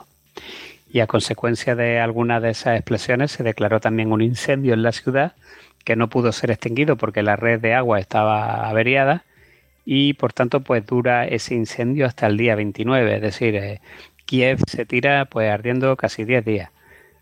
Ese día ya los alemanes, ya que está el, incendio extinguido, pues los alemanes deciden dedicarse a otra cuestión eh, que ya habían estado haciendo también en la zona de retaguardia, que es que eh, por todo eso, o si con pretexto o sin pretexto, tenían que pagar los judíos. Y ese es precisamente el comienzo, eh, ese mismo día, de la famosa y tristemente célebre masacre de Babillar, donde fueron asesinados 33.771 judíos en un barranco que hay al lado de Kiev. ¡Qué barbaridad! De hecho, eh, hay un, testimonio de uno de los verdugos alemanes, Kurt Werner, que describió los hechos eh, de esta forma. Todavía hoy recuerdo el terror absoluto de los judíos cuando veían de repente los cuerpos a medida que iban llegando al borde del barranco. Muchos judíos gritaban aterrorizados. Había tres pelotones de ejecutores abajo en el fondo del barranco, cada uno compuesto por unos doce hombres. Los grupos de judíos eran enviados abajo hasta cada una de estas escuadras de ejecución de forma simultánea. Cada grupo sucesivo de judíos tenía que tumbarse sobre los cuerpos de aquellos que ya habían sido ejecutados. Los ejecutores estaban detrás de los judíos y los mataban de un disparo en la nuca. Así, hasta 33.771. Esa fue la, masacre de Babillar. Como si ejecutaran a toda la ciudad de Soria, por ejemplo. Así. Pues sí, pues sí, efectivamente. En fin. Efectivamente. Bueno, mientras tanto seguían las operaciones militares en el interior de la bolsa. El diario de operaciones del 48 Cuerpo Panzer encontró enormes cantidades de equipo y, material en los alrededores de Piriatin, Kempf observó que aquella vista le traía a la mente los parajes de Dunkerque tras la retirada británica Porque claro, había miles y miles y miles de carromatos, de camiones abandonados, de, pues, de todo tipo de, de material. El caos era absoluto. También en las altas instancias de mando, con Kirponos ya muerto, pues Shaposhnikov envió un comunicado urgente y, casi delirante a quien pudiera recibirlo en el frente suroeste, que exigía la respuesta a tres preguntas y además esto es realmente eh, casi de locura. En primer lugar, quería saber si Kiev había sido realmente abandonada. En segundo lugar, y de ser este el caso, si los puentes sobre el Dnieper habían sido destruidos. Y la tercera cuestión, pues ya reflejaba una paranoia absoluta, porque pregunté, ¿los puentes habían sido volados? ¿Quién iba a responder por el hecho de que los puentes habían sido volados? Sí, un poco de locos, ¿no? La situación no estaba para ir buscando responsabilidades. Claro, a ver, es que sí, sí, o sea, es bastante paranoico. El 24 de septiembre, mientras las fuerzas alemanas terminaban de reducir los focos de resistencia de la bolsa, von Bock, que era, eh, recordemos, el jefe del grupo de ejércitos centro, convocó una gran conferencia con la asistencia de los jefes del OKH, Braukitz y Halder, y otra serie de mandos de, generales de alta graduación. ¿Y eh, por qué? Porque empezaba la concentración de fuerzas para el avance sobre Moscú. Ahora que por fin se había reducido Kiev, podían volver al plan original de iniciar la ofensiva contra Moscú, que iba a ser la Operación Tifón. Y todo esto tenía que empezar en una semana. Pero claro, la, tan deseada concentración no tenía pinta de, de, poder formalizarse como Bock tenía pensado. ¿Por qué? Pues porque el segundo grupo Panzer de Guderian y el segundo ejército de Weich estaban todavía enfrascados en los combates en el interior de la bolsa, en Ucrania. Además, el octavo ejército, eh, perdón, el octavo cuerpo aéreo de la Luftwaffe, que se suponía que debía prestar apoyo en el avance al noveno ejército, en el avance a Moscú, estaba todavía en Leningrado. Ante las complicaciones que se estaban produciendo en Leningrado, eh, von Leaf, que era el, jefe del grupo de ejércitos norte, pues no se mostraba dispuesto a liberar las unidades que tenía que liberar en favor del grupo de ejércitos centro para que éste iniciara la ofensiva sobre Moscú. Entonces, por ejemplo, pues no se mostró dispuesto a liberar la octava división Panzer, que debía reunirse con el grupo Panzer de Hoth. Informó Liv de una nueva crisis en el sector del, segundo cuerpo de ejército suyo y como resultado, eh, perdón, como resultado hubo que enviar a la decimonovena división Panzer y Bock encima tuvo que ceder a la 253 división de infantería. O sea, no solamente no le estaban dando, sino que además él tenía que, mandar al norte divisiones por el aprieto en el que se encontraba el grupo de ejércitos norte. Y como la situación no mejoraba, pues Liv canceló también el traslado previsto de la 36 División de Infantería Motorizada, que también tenía que, enviarla al sur, a Boc, y no, pues no la pudo enviar. Así que a solo una semana del comienzo de Tifón, apenas si se disponía de tiempo para el descanso y la recuperación de muchas de las divisiones que habían de participar en el avance sobre Moscú y Bock, desesperado, pues resumía la situación el 24 de septiembre de esta forma. La conclusión del día es que yo, en la víspera del ataque a Moscú, no dispondré de la octava división Panzer, que la llegada de la decimonovena división Panzer y de la 36 eh, división motorizada no es previsible y que encima debo ceder la 253 División al Grupo de Ejércitos Norte. La llegada del octavo cuerpo aéreo es también, eh, está también en cuestión. Es decir... O sea que, de lo que tendría que contar no cuenta con nada y encima le quitan. Y encima le quitan. Y, y, no se acaban ahí las dificultades de Bock, porque a primera hora del día 25 de septiembre, la crisis que sufría el Grupo de Ejércitos Norte hizo que el alto mando se viera también obligado a despojar a Bock de una, una división de infantería que estaba recién llegada al frente, que era la División Azul Española. Y ese es el motivo por el que la División Azul Española acaba en el frente del Volhov, que muchas veces se ha dicho que bueno, que al final es que la, la enviaron a un frente secundario porque era una división de mala calidad, etcétera. Bueno, en realidad la División Azul estaba previsto que marchara con el grupo de ejércitos centro en el avance hacia Moscú, en la ofensiva hacia Moscú, pero por todo este aprieto que tiene el grupo de ejércitos norte en ese momento en el frente de Leningrado, se ven obligados a desviar esta división porque eh, no tenían ya más reserva ni nada más que enviar al norte y una división de infantería fresca que llegó nueva y la mandaron inmediatamente para el norte. Madre mía, qué panorama, ¿no? Claro, sí, sí. Y están a una semana de empezar tifón y Guderian está todavía en Ucrania eh, despejando la bolsa. ¿Qué te parece? Después, de, dos, de tres meses de combate ininterrumpido, de que no le reemplazan los carros de combate, de que sus soldados no han tenido descanso, de que no han recibido reemplazo, etcétera, etcétera, etcétera. Y todavía hay que avanzar 300 kilómetros a Q y a las puertas del invierno. Bueno, así le fue después.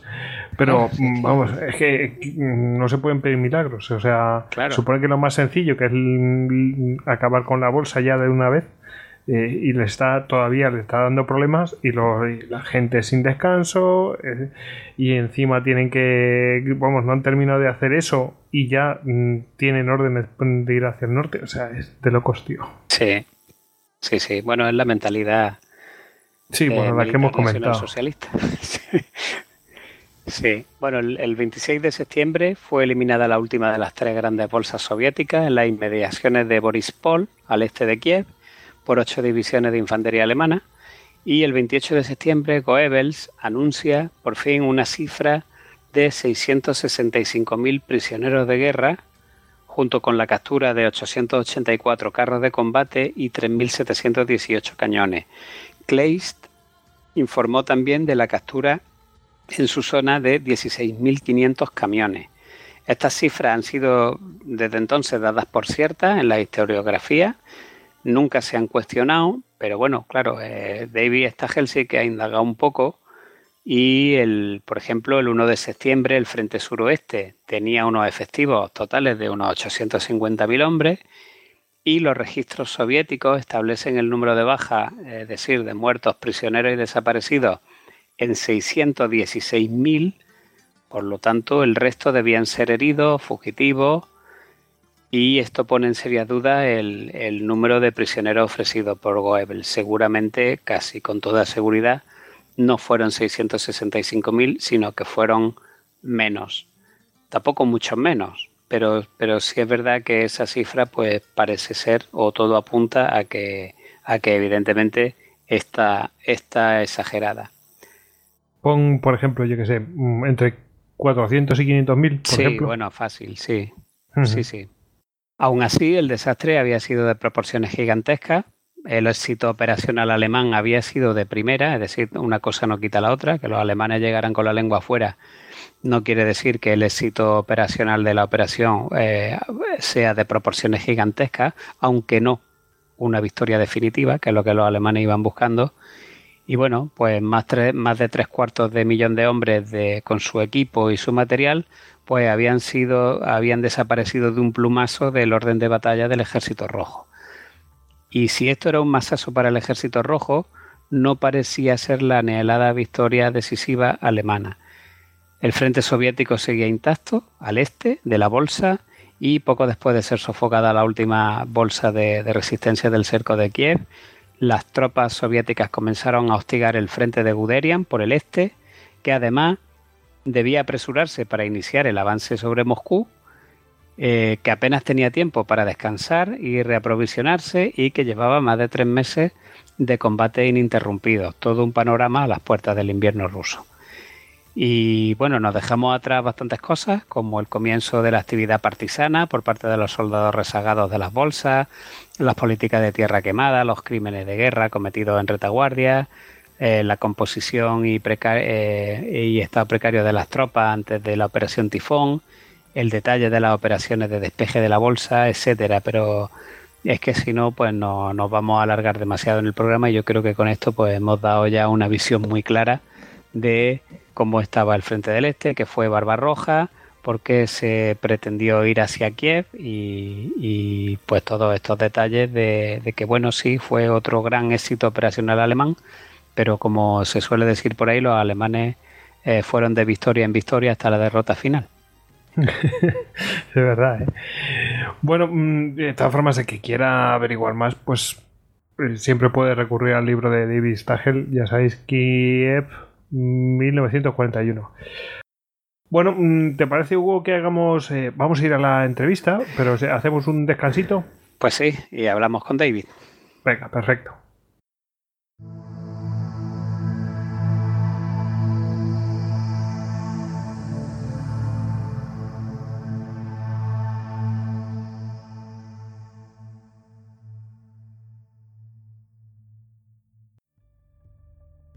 Entraste en istocast.com y descargaste todos nuestros podcasts de historia. Le contaste nuestras batallitas a tu reina. Nos compartiste con tus amigos y nos escuchas en insomnio hasta la muerte. Te recomendé suscribirte cuidadosamente, Persa. Quizás deberías haberme hecho caso. Esto es un vicio. Esto es locura. ¡Locura! Esto es Istocast. No es Esparta, pero casi.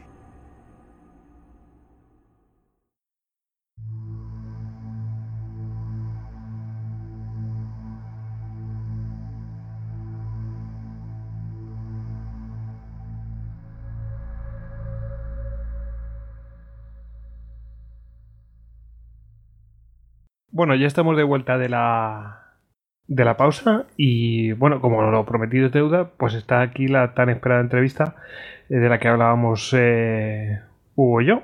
Así que bueno, damos paso a la entrevista, Hugo. Venga, vamos a ello. Venga, disfrutadla. Uh, tonight we have with us Professor David Stahel, one of the main world specialists in Operation Barbarossa and the summer of 1941 in the Eastern Front esta noche tenemos con nosotros al profesor David Stagel, uno de los mayores especialistas mundiales en la Operación Barbarroja y en el verano de 1941 en el Frente del Este durante la Segunda Guerra Mundial.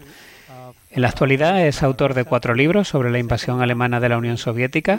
El primero aborda toda la planificación y la ejecución de la Operación Barbarroja, seguido del segundo, titulado Kiev 1941, la batalla de Hitler por la supremacía en el Este, que cubre las operaciones desde finales de agosto a primeros de octubre de 1941 y que ha sido publicado recientemente en español por Ediciones Salamina, que anteriormente Ediciones Platea, y a continuación tiene un tercer libro sobre la Operación Tifón y un cuarto libro sobre la batalla de Moscú. La tesis del profesor Stagel es de lo más interesante, novedosa y original, y no cabe duda de que la historiografía tradicional de posguerra contempla la batalla de Kiev como una de las mayores de la Segunda Guerra Mundial, una batalla decisiva, y creo que eso ya no se de sobra conocido. Sin embargo, lo que resulta aún más interesante es que a pesar de su magnitud, y el señor Stagel pone esto de manifiesto, solo hay un único libro sobre la batalla publicado en los años 60. Señor Stagel, ¿cómo es posible que no haya literatura de una batalla tan célebre y descomunal? Sí, es un buen punto. Es algo en lo que solía pensar bastante desde que era estudiante. Cuando trata la Segunda Guerra Mundial, tiene la idea de que se han publicado muchos libros. Una de las cosas que decantó mi interés por el frente oriental es exactamente el que estás poniendo de manifiesto. Si echas un vistazo a los libros publicados en el mundo anglosajón, te das cuenta de que hay un montón escritos sobre los ejércitos anglo-norteamericanos, en todos los teatros en los que participaron. Pero cuando miras a la literatura que se ha producido sobre el frente del este, ver que hay todavía un montón de agujeros. Y la batalla de Kiev es un ejemplo fantástico al respecto. Solo hay un libro sobre ello, y es de 1964. Si echas un vistazo a las pocas historias publicadas sobre una batalla de tal magnitud, es decir, estamos hablando de una batalla con un millón de soldados soviéticos muertos, heridos o prisioneros, resulta que no es tratada específicamente. Y como tú dices, solo hay un libro, escrito por un veterano alemán. El libro que presenta ciertos problemas y eso es todo.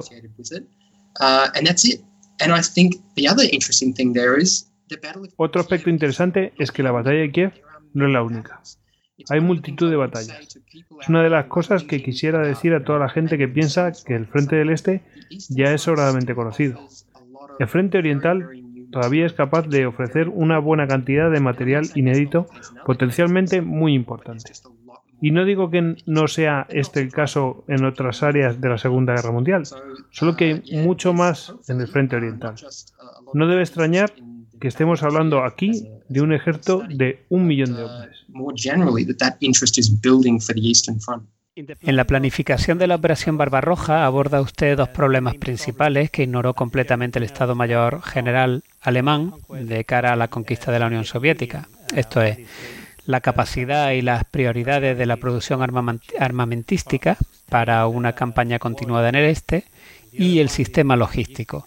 Incluso antes de 1941, el Estado Mayor General alemán sabía que no tenían capacidad para abastecer al ejército más allá de Smolensk, lo que supone solo dos tercios de la distancia a Moscú. ¿Qué puede decirnos sobre esto? Porque resulta sorprendente. Una de las ideas que me constan es que muchos de vuestros oyentes que se han leído un montón sobre todas estas materias y que les gusta escuchar podcasts como este, son gente muy bien informada. Y aquí hay un problema. Si lees todos los uh, estudios antiguos, estos son en su mayoría lo que llamamos estudios operacionales. Esto es, el autor solo se preocupa por entender qué estaba pasando desde el punto de vista de decisiones militares. Todo militar es contemplado totalmente al margen de otros factores estratégicos. Creo que lo que hago en el libro de Kiev 1941, bueno, no solo en el de Kiev, es abordar la operación Barbarroja desde un punto de vista principalmente estratégico, sin descuidar los problemas operacionales, porque obviamente también son importantes. Pero una batalla no tiene lugar en el vacío, no es algo a lo que puedes aplicarle unos cuantos parámetros y entender completamente qué es lo que está sucediendo. Por poner un, ejemplo, el componente económico. La operación Barbarroja es sin duda una empresa de enorme magnitud. Hay millones de hombres invadiendo y millones de hombres defendiendo el lado soviético. Y Alemania necesita doblegar a la Unión Soviética en una breve campaña Blitzkrieg. Esa es la tesis principal de mi primer libro. Para la tercera semana de agosto ya ha dejado de ser una Blitzkrieg y ya no hay capacidad para obtener una victoria en 1941. Eso hace que la contienda se convierta en una guerra de desgaste. Y ahí es justo donde empieza el libro de Kiev. El que todo se haya convertido en una guerra de desgaste no quiere decir que Alemania no vaya a conseguir todavía brillantes éxitos operacionales, que ya mucha gente ha puesto de manifiesto y que yo reconozco. Kiev es un enorme éxito operacional, pero eso no cambia el hecho de que Alemania se haya atrapada en una guerra cuyo componente principal es de desgaste, lo que demanda un cierto grado de producción industrial y una base de recursos humanos y Alemania no tiene ni una cosa ni la otra. Por darte un ejemplo de ello, antes de comenzar la guerra, si tienes en cuenta la producción mundial agregada en 1938, Alemania solo producía el 10,1% de esa producción mundial. Italia apenas un 3,5%. Esto es una parte muy pequeña de la misma. El total producido por los aliados o de los países que acabarían siendo los aliados, ya que por entonces Estados Unidos no había entrado en guerra, aunque estaba proporcionando grandes cantidades de ayuda a la Unión Soviética con el programa de préstamo y arriendo ya para 1941, especialmente por parte de Gran Bretaña. Bueno, pues estos países acumulaban aproximadamente el 70% de la producción mundial. Así que con estadísticas de este tipo vemos la enorme capacidad industrial que tenían los países que iban a ser aliados, por no hablar del acceso a, las materias primas, que Alemania no tenía. Además, los futuros aliados disponían de una mayor cantidad de hombres que Alemania tampoco tenía. Estos son grandes problemas si estás atrapado en una guerra de desgaste. Por tanto, a Alemania le sobrevendría un problema muy grande si no era capaz de finalizar la guerra en una campaña breve. Es cierto que Kiev fue un gran éxito para los alemanes desde el punto de vista operacional, pero no les ayuda a poner fin a la guerra del Este. En mis estudios pongo el foco en los grupos Panzer. Si imaginas al ejército alemán, la mejor manera de hacerlo es como si fueran dos ejércitos distintos, porque luchaban por separado. En las primeras semanas de la Operación Barbarroja y hasta el final del verano y principios de otoño, estos dos ejércitos se pueden dividir en grupos Panzer y el resto del ejército. De esta manera, si echamos un vistazo a las divisiones Panzer y motorizadas, no serían más de 30. Esto significa que el resto son infantería, lo que quiere decir que se mueven a paso de marcha y a ritmo de los carromatos y los caballos unos 650.000 caballos. Sí, justo igual que Napoleón. Sí, exactamente. Pero lo que pasa durante esas primeras semanas es que los grupos Panzer salen disparados. Cuando miramos mapas de la Segunda Guerra Mundial, bueno, perdón, quiero decir, mapas de la Operación Barbarroja, generalmente se dibujan atendiendo a dónde está el ejército alemán en su punto más alejado. Por ejemplo, Smolensk cae el 16 de julio de 1941 y ahí es donde lo situarán los mapas. Pero en realidad lo que hay en Smolensk son las avanzadillas de las vanguardias de los grupos Panzer.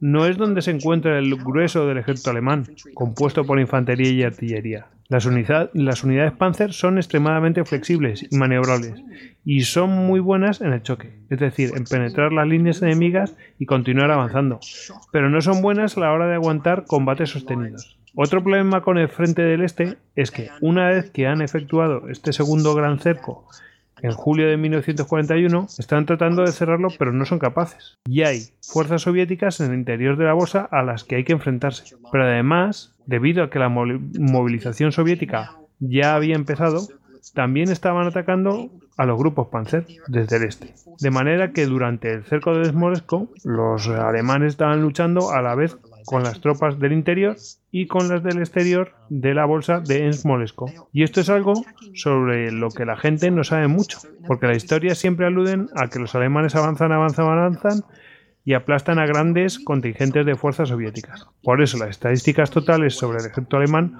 no muestran unas pérdidas muy altas para los Tigier en el este, pero sí hay grandes pérdidas en las divisiones Panzer y en las divisiones motorizadas. Y estas, que constituyen un arma del ejército alemán que es pequeña y que es la élite, son en última instancia la clave para obtener la victoria definitiva sobre la Unión Soviética. Por dar una idea, el grupo Panzer de Guderian, perteneciente al grupo de ejércitos centro, que tiene dos grupos Panzer, pues el grupo Panzer de Guderian ha perdido dos tercios de sus carros de combate al final de la batalla de Smolensk. Esto significa que aunque tenga capacidad operativa, aunque tenga todavía capacidad ofensiva y de entrar en Ucrania como hará posteriormente la batalla de Kiev, su capacidad para terminar la guerra pienso que ya ha pasado. Entonces cabe preguntarse, ¿por qué tuvieron un éxito tan enorme en Kiev? Una de las cosas que analizo en el libro y en la que podrán profundizar los potenciales lectores es que no se trató tanto de la competencia alemana como de los errores cometidos por los soviéticos. Los peligros habían sido advertidos por Zhukov y multitud de comandantes del frente. Los alemanes lograron entrar en esta área eh, desde el norte. Allí había un frente soviético defendiendo la línea que era el frente central. Pero resulta que era un frente débil. De hecho, era el más débil que tenían los soviéticos. Y resulta que se trataba del área más crítica. Estos comandantes soviéticos eran muy conscientes del peligro en el que se encontraban de quedar aislados. Y no se trata de unos pocos ejércitos. Estamos hablando de cinco ejércitos y medio totalmente destruidos en la curva del Dnieper. Esto es, la totalidad del frente suroeste soviético. Las distancias eran muy grandes entre los ejércitos, y estos estaban situados muy al oeste. Guderian se dirigía al sur, pero en realidad, cuando ves las tropas con las que avanzaba, resulta que lo estaba haciendo con un número muy reducido de hombres en comparación a las fuerzas soviéticas. Por tanto, es importante ver grandes cuestiones como las que tú dices, que tienen que ver con la logística y que no es lo que suele interesar a la gente, que a menudo siente más atracción por la batalla. Es como cuéntame cosas sobre la batalla, sobre lo que sucede, etc. Pero hay cosas igualmente relevantes. La inteligencia no es menos relevante, al igual que otros factores estratégicos no son menos relevantes. Como por ejemplo, ¿cuántos hombres tenía Alemania en su ejército de reserva? ¿Y cómo llegan esos hombres al frente? Cuando dije antes que dos tercios de los carros de combate ya no estaban allí, habrá probablemente alguien que me diga que eso no es verdad. En cierto modo tendría razón. Es cierto que estaban todavía ahí. El problema es que aunque no están destruidos, tampoco están operativos. No hay piezas de repuesto, necesitan motores nuevos, necesitan que se trabaje mucho en ellos, porque hay que recordar que ya han recorrido cientos y cientos de kilómetros. Y no solo distancias lineales desde la frontera alemana a donde quiera que estén en el interior de la Unión Soviética. Resulta que maniobran, combaten, van y vienen, utilizan carreteras, caminos, campo a través. Una veces se tienen que desviar para apoyar a otras unidades, etc. En definitiva, las distancias agregadas que han recorrido son enormes y claro, al final acaban abriéndose. Son carros de combate diseñados en los años 30 y tienen un montón de problemas técnicos. Y esta segunda cuestión de cómo reparas un carro de combate en el frente del este en 1941 no es como la gente piensa. No hay capacidad de hacerlo sobre el terreno. Eso lo resolverían los alemanes más avanzada la contienda. Pero en las primeras fases de la guerra, en Polonia, en los Balcanes o en Francia, los dejaban en el campo de batalla y gracias a estas campañas resultaron eh, finalmente victoriosas. Volvieron después, los recogieron y los llevaron de vuelta a las fábricas para que fueran reparados. Y esto claramente no forma parte de los tiempos fijados para una Blitzkrieg. Once Barbarossa had started, uh, the Red Army, despite losing all battles, uh, proved to be uh, tough and it didn't show any intentions of surrendering uh, at all. Una vez que hubo comenzado Barbarroja, el ejército rojo, a pesar de perder todas las batallas, demostró ser un hueso duro de roer y no mostró intención alguna de rendirse. Las pérdidas alemanas se, incrementaban cada vez más y Moscú seguía estando demasiado lejos.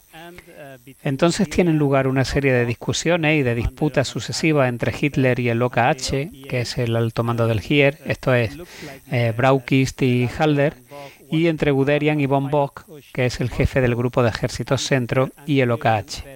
El OKH y von querían efectuar un avance final sobre Moscú y Hitler y Guderian apostaban por que el segundo grupo Panzer, eh, que era el ala derecha del grupo de ejércitos centro, avanzara hacia el sur para realizar un movimiento en pinza y cercar el frente suroeste de Kirponos al este de Kiev.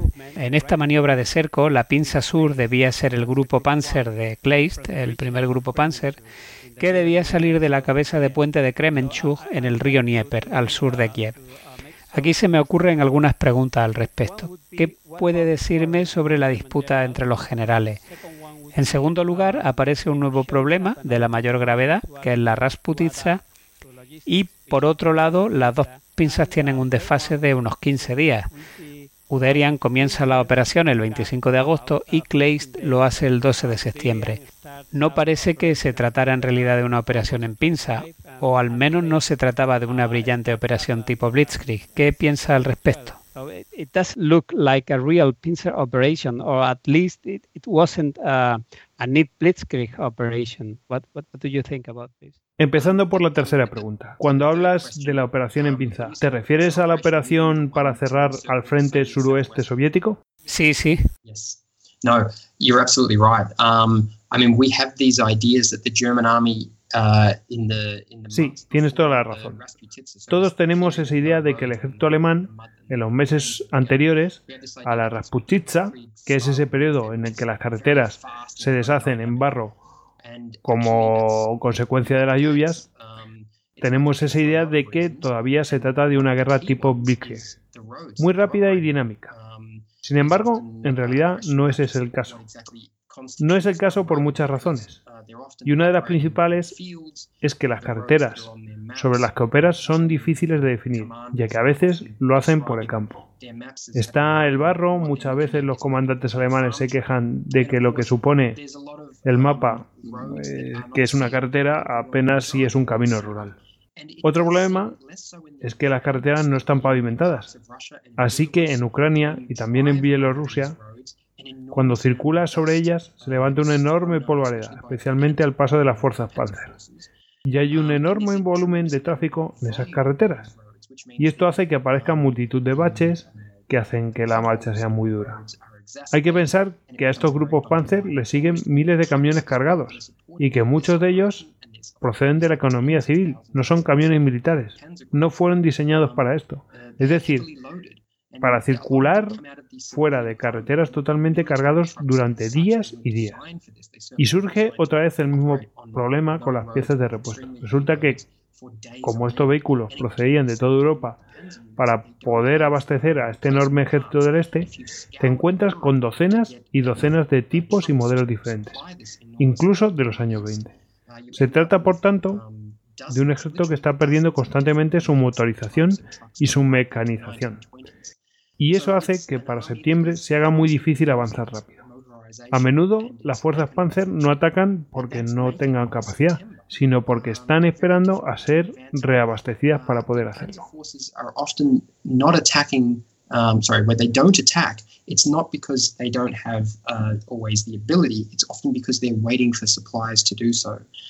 Uh, that's one problem that they've got. Of course, there is also the Soviet uh, factor. They are still trying to oppose um, the German movements, and as you said, Ese es, por tanto, un problema que tienen. Por supuesto, están también los soviéticos, que tratan de ponerse al avance alemán. Y como has dicho, hay una oposición fanática. Y en las primeras semanas es menos fanática. Hubo bolsas que se disolvieron completamente. Así que tienes enorme masa de hombres rindiéndose sin dificultad. Pero lo que, lo, que lo cambia todo esto no es parte de mi investigación, pero he leído mucho de ello, cosas que salen de vez en cuando en inglés y en alemán sobre el ejército rojo, es que para final de verano el soldado soviético corriente se va dando cuenta de que esto no es solo una operación militar, que están cada vez más convencidos de que lo que están haciendo los alemanes es librar una guerra de aniquilación. Y este es otro factor importante a la hora de intentar comprender el frente del Este en relación a como se ha venido describiendo eh, con, anterioridad. Porque es solo desde los años 90 que los historiadores y historiadores militares aceptan de forma generalizada que estaba produciendo esta guerra de aniquilación. Antes de eso, las historias tradicionales se ciñen exclusivamente a operaciones militares. Hoy hay claras evidencias de que el ejército alemán está profundamente involucrado en todo tipo de atrocidades en el frente del este. Se puede hablar de la guerra contra los partisanos, de la orden de los comisarios y de las políticas de tierra quemada una vez que comenzaron a retirarse en diciembre. Está muy claro que el ejército alemán está involucrado en esto. Y por supuesto, tras la guerra, los generales alemanes, que fueron la primera fuente para entender lo que había sucedido en la guerra, con sus diarios y sus memorias, están todo el rato. Esto no tuvo que ver conmigo, no tenía ni idea y por supuesto sí que tenían noticias del holocausto. La historiografía alemana trata muy bien este tema porque están decididos a no esconder nada debajo de la alfombra. Una de las cosas impresionantes de este país es que hablan abiertamente de su pasado y se enfrentan a él. De hecho, cuando hice mi PhD aquí en Berlín, en la Universidad de Humboldt, me advirtieron que mi tema no sería bien recibido entre mis colegas estudiantes en el Colloquial, donde se reúnen los estudiantes de doctorado, porque lo iban a ver como académico. Los estudios académicos no abordan ya las operaciones exclusivamente militares. Esto ha cambiado. Lo que importa es el holocausto. Y creo que las nuevas generaciones de historiadores que trabajan en la historia operacional con su contexto de guerra de aniquilación es aceptable. Los historiadores operacionales piensan lo mismo desde otro prisma. Es decir, no se puede entender al ejército alemán analizando solo uno de los prismas. Es necesario abordar estas dos dimensiones para tener un correcto entendimiento del mismo. No es posible acceder a un archivo militar y pensar que todas estas cosas no tuvieron su papel en los acontecimientos. Muy brevemente te diré por qué este es el caso. Una de las cosas que puedes ver en el área operacional es una brecha entre recursos y objetivos, y creo que es una brecha que muchos historiadores militares deben comprender. Una de las cosas que verán los lectores de mi libro de Kiev es que hay una escasez constante de todo, una vez que empieza la operación Tifón se vuelve muy muy claro y voy a tratar de explicar a la audiencia por qué este es el caso. Cuando me meto en los archivos militares y veo constantemente con la mayor de las claridades no tenemos suficiente combustible, no tenemos suficiente munición, no tenemos suficientes hombres, no tenemos suficientes carros de combate, pero aún así tenemos que seguir combatiendo. Eh, tenemos que conseguirlo. Me pregunto, ¿Por qué están haciendo eso? Las primeras explicaciones fueron que el ejército alemán era muy optimista, tenía mucha confianza en sí mismos. Entonces llegas al mes de noviembre de 1941 y están en plenas operaciones para tratar de acercar Moscú. Y resulta que no tienen combustible suficiente para cubrir 30 kilómetros. Completar el cerco de Moscú supone mm, cientos de kilómetros y aún así están ordenando que se lleven a cabo esas operaciones. Y yo, cuando escribía mi cuarto libro, me preguntaba, no soy capaz de explicar a mis lectores por qué están haciendo esto. No tiene ningún sentido para mí. ¿Cómo lo solucioné? Bueno, lo que tenemos que hacer es tratar de comprender cuál era la visión de los generales alemanes. La idea que tenían, que yo llamo el pensamiento militar nacional socialista. Es ideología.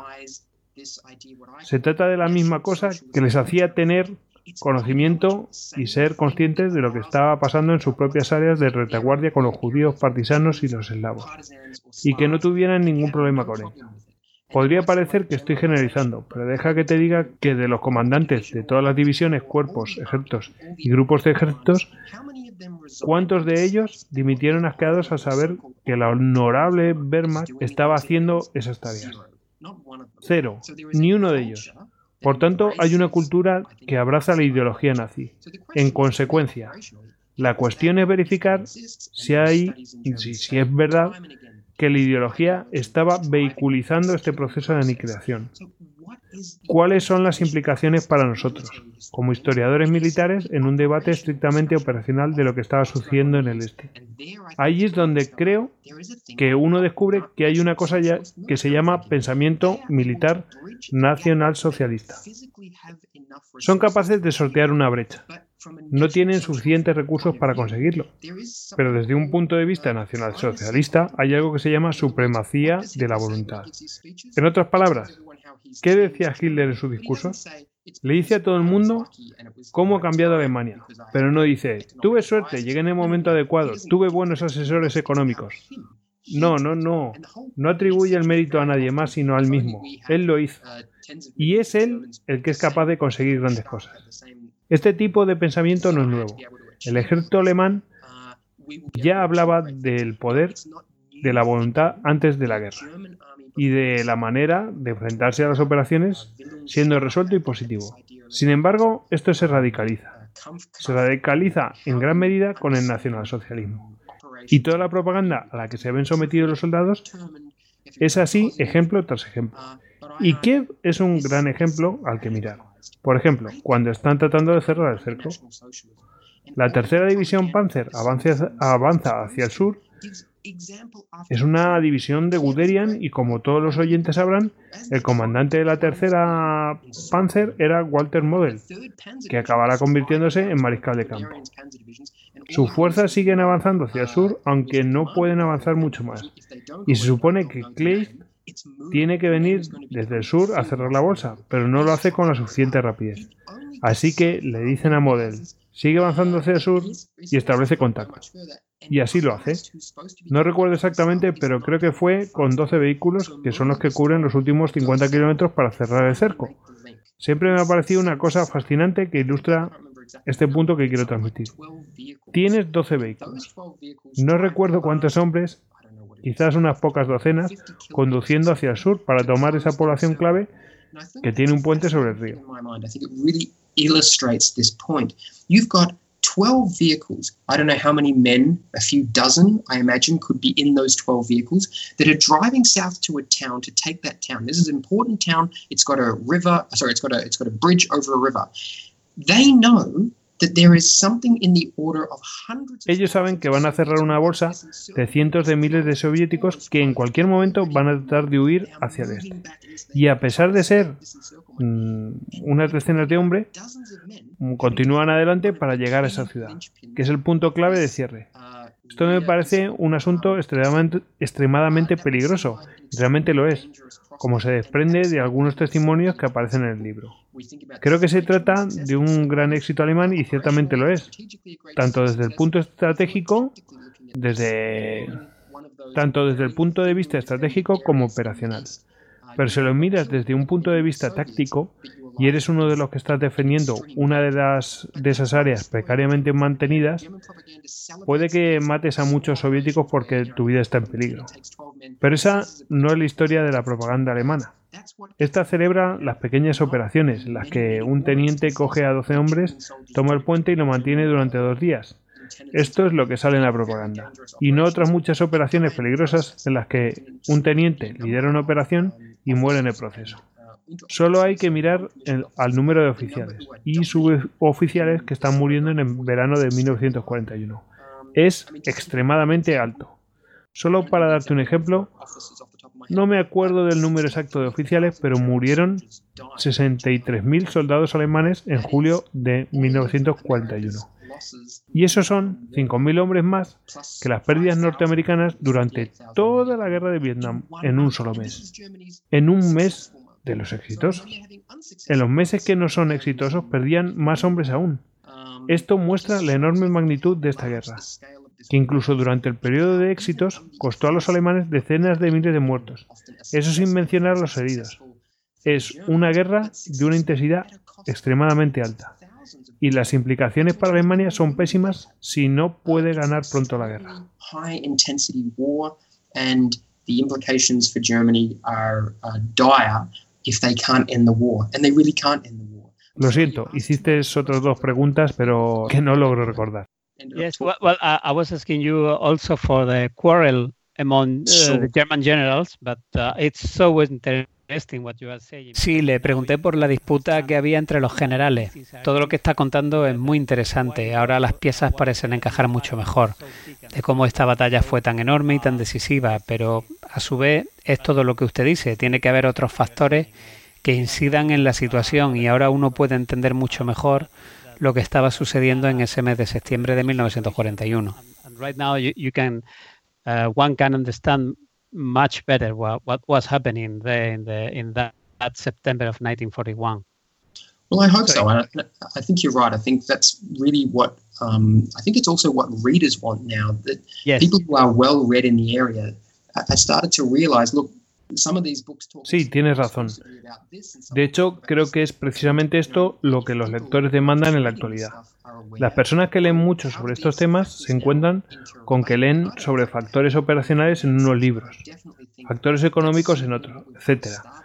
Pero lo importante es llegar a poder comprender cómo se interrelacionan todos estos factores. Yo no digo que tenga todas las respuestas, pero definitivamente van por aquí las tendencias. En unos meses pu- publicaré un artículo que trata precisamente de este pensamiento militar nacionalsocialista. De todas formas, no creo que todavía haya logrado identificar todos los aspectos. Es definitivamente el comienzo de algo, más que el final. Y este es el punto importante en el que los historiadores, los lectores, no sé hasta qué punto los lectores leen revistas académicas, deben empezar a pensar que efectivamente este es un factor. Si estos actores están tan implicados en este tipo de pensamiento ideológico donde los nazis rechazan todo el pensamiento anterior y traen todas estas ideas diferentes sobre la raza, la ciencia, la moral, si eso es así, ¿por qué no iban a rechazar todas las ideas anteriores de Clausewitz sobre operaciones militares?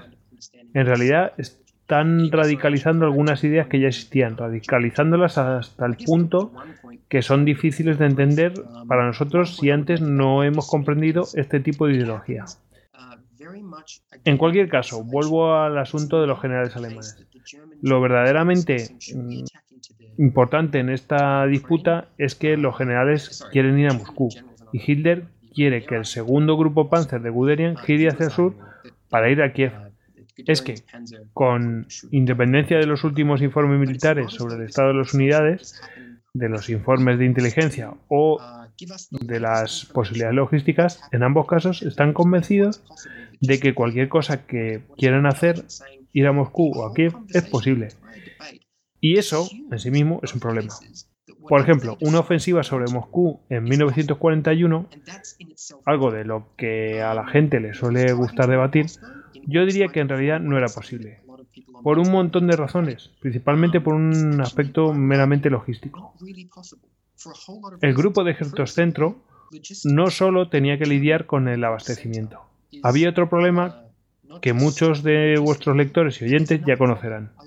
Mientras el grupo Panzer de Guderian se dirige hacia el sur, a cerrar la bolsa de Kiev, el resto de formaciones de infantería, esto es, los cuarto y noveno ejércitos, no están simplemente de brazos cruzados en mitad de Rusia esperando a que comience la ofensiva sobre Moscú. Están librando una gran cantidad de batallas en todo el frente contra una ofensiva soviética. Y Bok, ya lo explico en mi libro de Kiev, no es capaz de enviar a Guderian todos los refuerzos que éste precisa en su avance. De hecho, Bok retiene incluso a elementos del segundo grupo Panzer al norte, ya que los necesita desesperadamente, porque hay ocasiones en las que llega a temer que todo el frente del grupo de ejércitos centro que mira hacia el este mm, pudiera colapsar. Se trata de una enorme ofensiva soviética que no suele aparecer en las eh, historias sobre la Operación Barbarroja. Estas historias suelen abordar hasta donde se mueve el frente y luego hablan mm, sobre estas áreas. Desde, desde este punto de vista, el frente mm, central del grupo de ejércitos centro no se mueve mucho, solo unos pocos kilómetros en algunos sitios. Pero si lees los informes, los diarios de operaciones de estos ejércitos o el diario de Bok, te das cuenta de que están atravesando una gran crisis. De hecho, hay un momento en el que Bok piensa que todo el frente eh, central eh, va a colapsar, ocasionando un gran problema de difícil solución. En última instancia, van a sobrevivir. Tras sufrir eh, los soviéticos enormes pérdidas, la ofensiva se va a tener entre el 8 y 10 de septiembre, lo que asegura la supervivencia de las tropas alemanas en la zona central del grupo de ejércitos centro. Sin embargo, se han tenido que emplear todas las existencias de munición y todas las reservas disponibles de efectivos para poder sostener el frente. Y luego, una vez ha concluido la batalla de Kiev, se plantean el avance a Moscú. Resulta que han solucionado un problema que de otro modo hubieran tenido, que es un enorme flanco sur abierto, que es por lo que decía anteriormente que la opción de los alemanes de atacar primero Moscú no era realmente posible. No solo porque hubiera una gran cantidad de fuerzas soviéticas que tenían que ser derrotadas primero, lo que significaba pasar a la ofensiva, que es más difícil que permanecer a la defensiva. Yo creo que las operaciones ofensivas son mucho más complicadas de- que las defensivas. Otra cuestión es que el grupo de ejércitos centro se benefició de no atacar primero Moscú, ya que los soviéticos sufrieron terroríficas pérdidas en las ofensivas que lanzaron contra su frente, mientras Guderian iba al sur. De haber ido a por Moscú, hubiera tenido un enorme flanco sur abierto con un montón de fuerzas soviéticas al otro lado preparadas para atacar, y sin disponer de divisiones suficientes para cubrirlo. El otro punto es la logística. No había suficiente combustible en el grupo de ejércitos centro. No lo había ni siquiera a comienzos de octubre. La operación Tifón avanza 100 kilómetros, que son las batallas de Viezma y Briansk, y ahí se les acaba el combustible. La distancia que les separaba de Moscú eran en total 300 kilómetros, y todavía les quedaban 200 por recorrer. Otro problema es que las fuerzas alemanas no han parado desde el comienzo de la operación, y tras las cuatro semanas de cierre de la bolsa por parte de Gu- Guderian, las fuerzas no han tenido tiempo de ser retiradas de la línea para descansar y ser reabastecidas. Los vehículos son diseños de los años 30 y no hay suficientes piezas de repuesto. No se puede llevar a cabo tareas de mantenimiento y hay una enorme cantidad de polvo en los motores. Los filtros diseñados en la década anterior no protegen a los carros de combate del polvo. Así que la única manera de conseguir que estos motores sigan funcionando es inundándolos de aceite, poniendo tanto lubricante con la esperanza que limpie todo ese polvo. El caso es que tampoco hay motores de repuesto, porque la producción alemana no puede atender las necesidades del grueso de los blindados del frente este. El sistema no produce el doble de motores de carros de combate porque han previsto que el blindado quedaría fuera de combate antes de que el motor se rompiera, lo que no es el caso en el este. Así que no es que no haya carros de combate, es que los motores se están rompiendo debido a toda la suciedad que acumula en su interior. Todos estos problemas que estamos viendo llevan a una cosa, retraso. Retraso y más retraso. Y en una guerra tipo Big Krieg no se pueden permitir que haya retrasos. Así que estos problemas operativos están afectando al debate estratégico. Pero como dije al principio, el debate estratégico no está teniendo lugar en un vacío. Ninguno de los generales alemanes está planeando sobre la base de lo que es posible, sino que están planeando sobre la base de que todo es posible. Es como si solo fuera una cuestión de vamos a Moscú o vamos a Ucrania. Ucrania era una opción mucho más viable, que fue la que tomaron. No porque Hitler fuera un genio, sino porque reconoció que había una oportunidad desde el punto de vista militar, dada la posición del frente suroeste soviético. Pero lo que era más importante, Hitler estaba interesado en los objetivos económicos en Ucrania. E incluso pudo percibir, no sé lo fuerte que puede sonar esto, mucho mejor que sus generales, que esta guerra podría requerir, mm, a partir de ahora, muchos más factores de tipo económico que añadir a los factores puramente militares. Les quedaba poco tiempo de operaciones por lo avanzado de la estación, y él ya lo percibió a finales de agosto. Y si vio que ya no iban a ganar la guerra en poco tiempo y que debían estar bien emplazados y preparados para los meses de que venían por delante, especialmente durante el invierno. Debían aprovechar los recursos soviéticos en el sistema económico alemán y negárselos a, los soviéticos, porque esto iba a ser más largo de lo que habían pensado. Así que, en efecto, es un buen tema. Y lo trato con profundidad en mi primer libro y algo menos en el segundo, ya que para entonces básicamente ya habían tomado la decisión. Lo que está claro es que a principios de septiembre Hitler le dice a sus generales, primero vamos a por Kiev y cuando, cuando acabemos allí, entonces arrojaremos todo lo que tengamos sobre Moscú. Es decir, lo quieren tener todo, primero Kiev y luego Moscú. Y como sabemos, no estaban preparados para tener ambas cosas.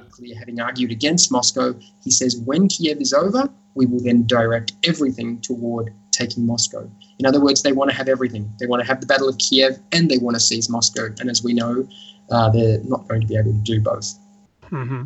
Well, as you have been pointing out, uh, bueno, como ya ha puesto usted de manifiesto, se aborda otra gran cuestión en su libro, que es el estilo de toma de decisiones de Stalin y su negativa a dejar a, uh, que Kirponos retirara su frente hacia el este cuando estaba claro que se estaba produciendo un gran cerco. Por tanto, ¿hasta qué punto es la victoria alemana culpa de Stalin y no un logro de la arma germana?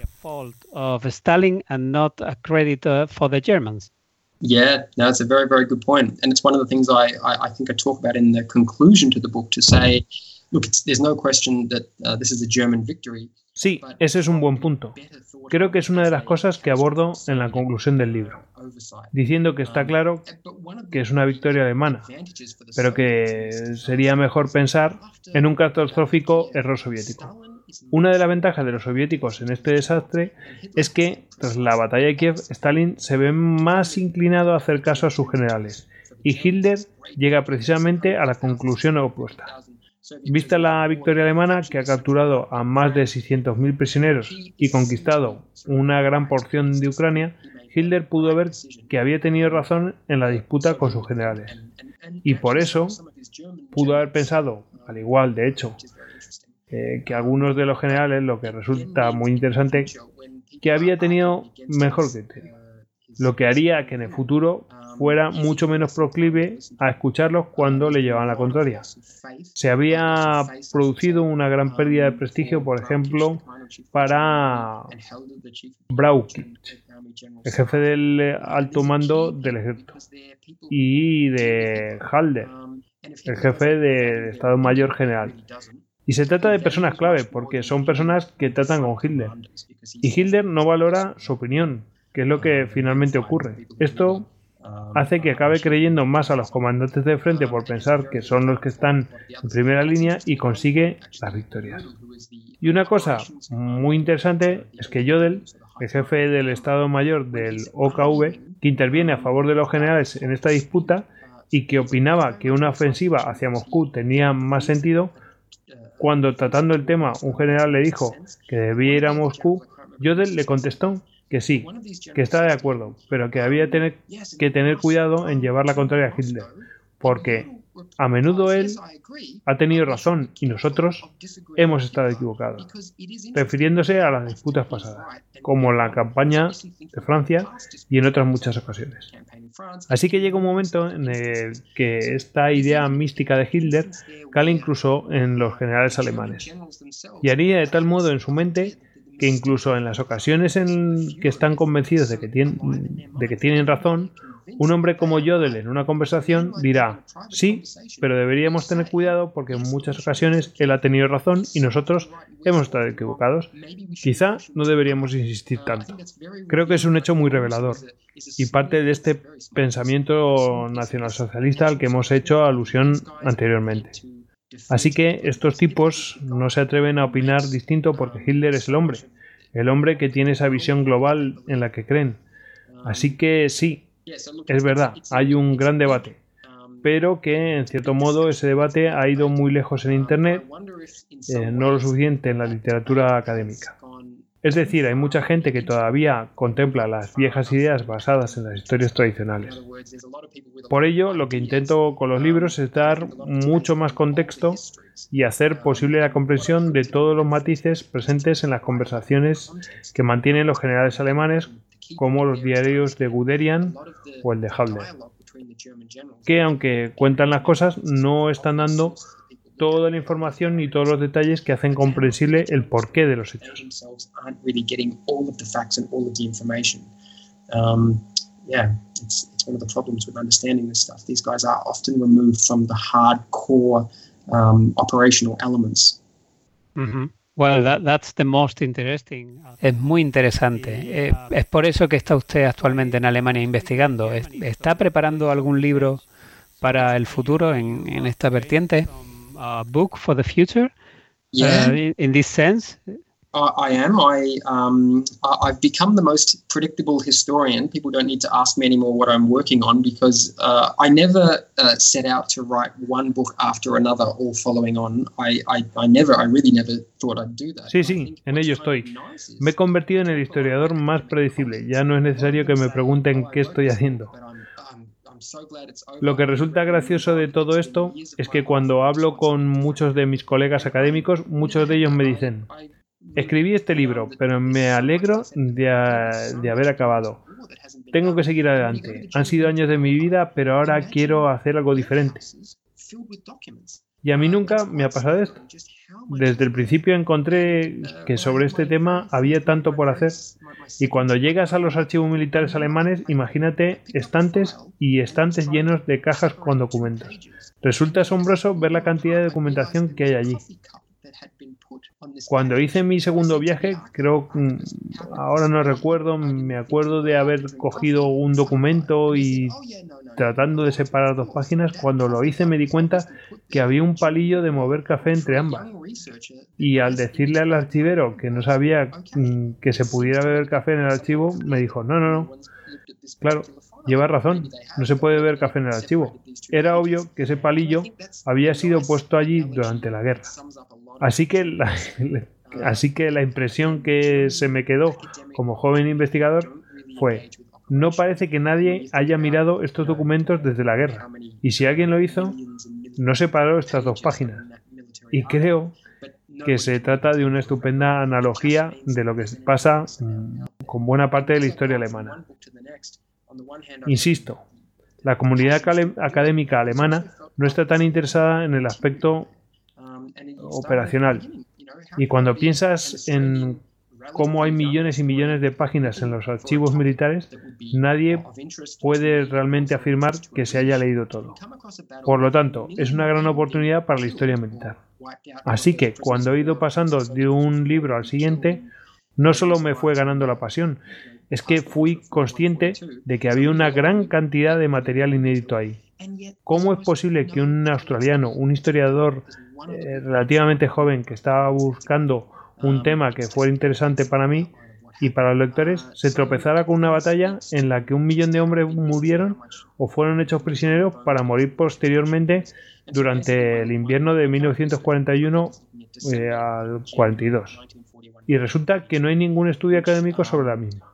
Por todo ello, mi investigación actual se centra en los sucesos de diciembre y enero de 1941 y 1942, y cómo la aparición de la Hilder-Beffel, de no dar un paso atrás, empieza a suponer el fin de la Auftragstaktik, que es la idea de que el comandante da la orden y el objetivo eh, y el subordinado decide cómo cumple la misión, ya que está en mejor posición de decir qué es lo más adecuado para su cumplimiento. Junior officer, decide how to implement that order. I don't tell you how to do it. You decide how to do it because you're the best person to decide that. You're the officer on the spot.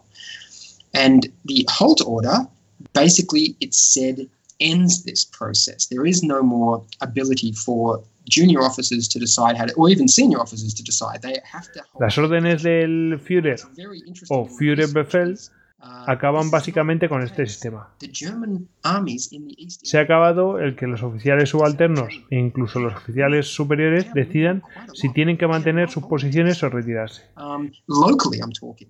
Y lo que es muy interesante en la investigación es que no es este el caso. Los ejércitos alemanes en diciembre de 1941 y enero de 1942 se mueven, maniobran un montón. No están sujetos a esta orden, de forma local me refiero. Así que se retiran a veces incluso durante kilómetros, contraviniendo las órdenes, ya que no se les permite hacerlo. Y están constantemente lanzando contraofensivas. Es cierto que están en retirada, estratégicamente se están replegando, por lo menos hasta después de mediados de diciembre, cuando ya no se les permite hacerlo más. Y entre estos grupos Panzer, cuyo material estoy investigando, además de los archivos del ejército, los cuerpos y las divisiones, lo que está claro es que están diciendo una cosa y están haciendo otra.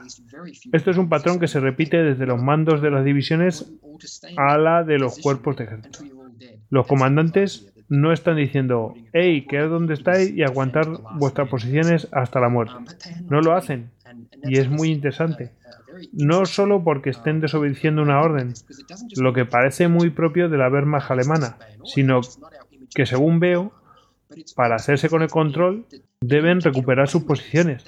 Son conscientes de la superioridad numérica soviética, así que se retiran llevando a cabo una defensa flexible, permitiendo que los soviéticos avancen. Los soviéticos no atacan bien y no tienen todo lo que se necesita para una ofensiva, no tienen suficientes cañones contra el carro, etc. En general no tienen suficiente equipo pesado. Así que cuando avanzan sin tener posiciones sólidas, los alemanes contraatacan, especialmente sus fuerzas Panzer. Por ejemplo, tengo un documento en el que se dice cuando lanzamos nuestro contraataque, penetramos en el frente soviético y matamos a 3.000 soldados. Y no es un caso único. Hay muchos ejemplos de estos en los que mueren gran cantidad de soldados soviéticos y en los que estas contraofensivas acaban en las posiciones donde se supone que deben estar. Por tanto, en los mapas no se aprecian las retiradas, todos aparecen donde se supone que deben estar, pero sí hubo retiradas. En otras ocasiones sí que aguantan las líneas y resisten en sus posiciones ante estos ataques. En un documento se dice, anoche volvieron a atacarnos, hemos perdido tres hombres delante de nuestras líneas, hemos contado 600 soviéticos muertos. Y si ves las estadísticas, ves a muchos más soviéticos muriendo en este periodo de diciembre-enero que alemanes. Y si resulta que estamos en una guerra de desgaste, como ya hemos dicho, desde finales de, 1900, de agosto de 1941, resulta que estamos ante una nueva perspectiva respecto a la campaña de invierno. Ya habían tenido una derrota catastrófica con el fracaso de la Operación Barbarroja a finales de verano, pero ahora en invierno están destruyendo más fuerzas enemigas de las que pierden. Por supuesto, están perdiendo terreno, su ejército se está degradando. Pero está claro que hay muchas implicaciones en esta campaña de invierno. Pero no se trata de una sola dimensión. Hay varias dimensiones simultáneas. Por tanto, es necesario que haya más estudios de este tipo de investigación que descubran qué pasó. Por supuesto, ya conocemos los hechos básicos, es decir, dónde estaban los ejércitos, pero necesitamos sumergirnos más en los archivos de los cuerpos de ejército, en los archivos de las divisiones, porque aunque seguirán contando la misma verdad, Está claro que la cuentan de una manera diferente. the winter campaign, but it's not one dimensional. There are other dimensions going on here. And I think that's one thing that we need to have more of on the Eastern Front is more targeted studies, people who are prepared to spend much more time researching their books than just giving us this very, very general what happened. We know the basic what happened in terms of where armies were, but we need to spend more time in the core files, in the divisional files. There's a lot more of them, they take more time to get through, but they tell a different story. Y esto, básicamente, es una manera larga de explicar lo que, para mí, es un proyecto muy excitante. Un capítulo que trata de comprender diferentes elementos. Pero siento decir que llevará un tiempo poder leer este libro porque mm, todavía no lo tengo listo. Well, but it sounds awesome anyways. Bueno, en cualquier caso suena espectacular. Lo cierto es que yo recomiendo encarecidamente su libro a nuestros oyentes, ahora que está en español y al alcance del público, porque trata de todos los aspectos de los que ha estado usted hablando esta noche. Le agradezco mucho que haya estado esta noche con nosotros. Eh, se lo agradecemos muchísimo y ti- tiene siempre el micrófono a su disposición para cualquier cosa que quiera usted contar a los oyentes hispanohablantes de Histocast eh, en el futuro. Así que, bueno, pues muchas gracias por todo. And uh, thank you very much. Bueno, muchas gracias a todos y os agradezco la oportunidad de haber podido estar hablando un poco a todos vosotros. Great. Great. Okay. We're finished. Oh, it's awesome what, what you've been talking about. This is not the traditional history that we've been through reading. Bueno, pues ya hemos acabado. Es muy interesante todo lo que ha estado contándonos hoy. No es la historia tradicional de los años 50, 60 y siguientes que hemos, estamos acostumbrados a leer.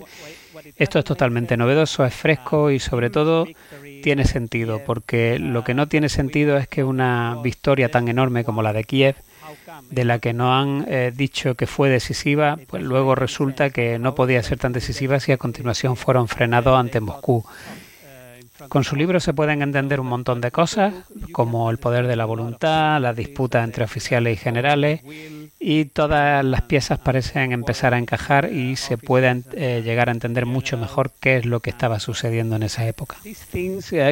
These things uh, stick the pieces together, and, and, and you can understand much better what, what was going on in in uh, in that period of time. No, that's that's yeah. I, I, that was my, my my my thinking too. Right at the beginning, I I thought the same. I, I used to read these histories, and sometimes I would think, it sounds like success, success, success, success. Oh, and then suddenly they fail at Moscow, and I thought, it just Sí, es cierto. like we're not En eso pensé yo desde el principio. Eh, yo también leí estas historias y a veces he pensado lo mismo. Parece como si todo fuera éxito, éxito, éxito, éxito.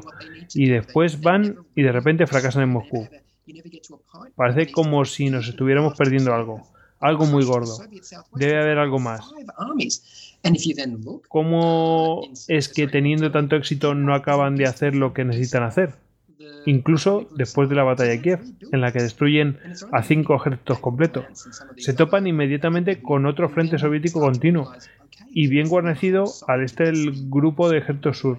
Los soviéticos han logrado reconstruirlo. Y solo después de leer a David Glant y a gente de este tipo te das cuenta de que hay otra manera de ver las cosas. Está la movilización soviética, que es mucho más fuerte. Bueno, es una larga historia, pero es en realidad una perspectiva totalmente nueva.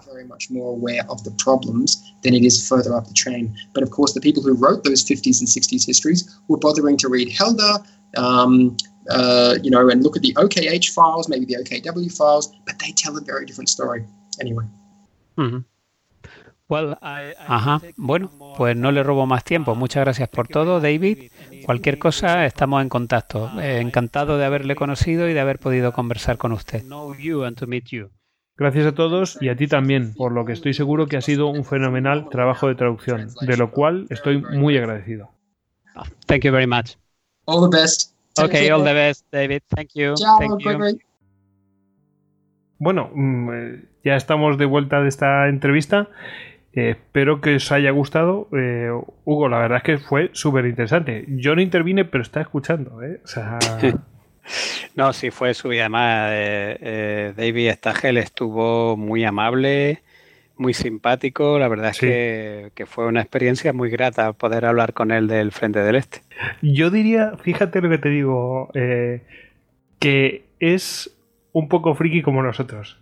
Que le gusta lo que hace. Sí, lo es disfruta, que por el tono de la voz se le nota, por, Sí, por, la- sí, sí. por el entusiasmo con el que habla. Sí, sí, está, está como, como en plan. Estoy hablando de lo que me gusta. Sí, sí, sí. Eso, eso. Y, y, mm, esa posibilidad de hablar con, con gente que también le gustan estos temas, bueno, pues, pues claro, al final te lleva el entusiasmo. Claro. Sí. Y sí, muy, la verdad es que muy cercano, muy amable, genial, la verdad. Y contando cosas muy curiosas, ¿verdad? Lo de, lo de que se encuentra un documento um, Ah, sí, que sí, tiene sí. una prueba de que De que eso no se ha abierto. No se había consultado nunca. Sí, pero ¿y qué prueba? Porque, oh, no, es un sello lacrado. No, no, no. Sí, es el lacre de. Sí, sí. Que fue, siglo quejarse, que fue a quejarse al archivero, ¿no? Eh, Oiga, no decían que aquí no se podía tomar café, no, no. Efectivamente, está usted en lo cierto, no se puede tomar café. Dice, "Mm, esto va a ser que. aquí tomo el café, pues vete a ser quién. Pues a lo mejor de aquella época, claro. Sí, sí, claro. Lo más seguro. Bueno, Hugo, vamos a pasar a la bibliografía.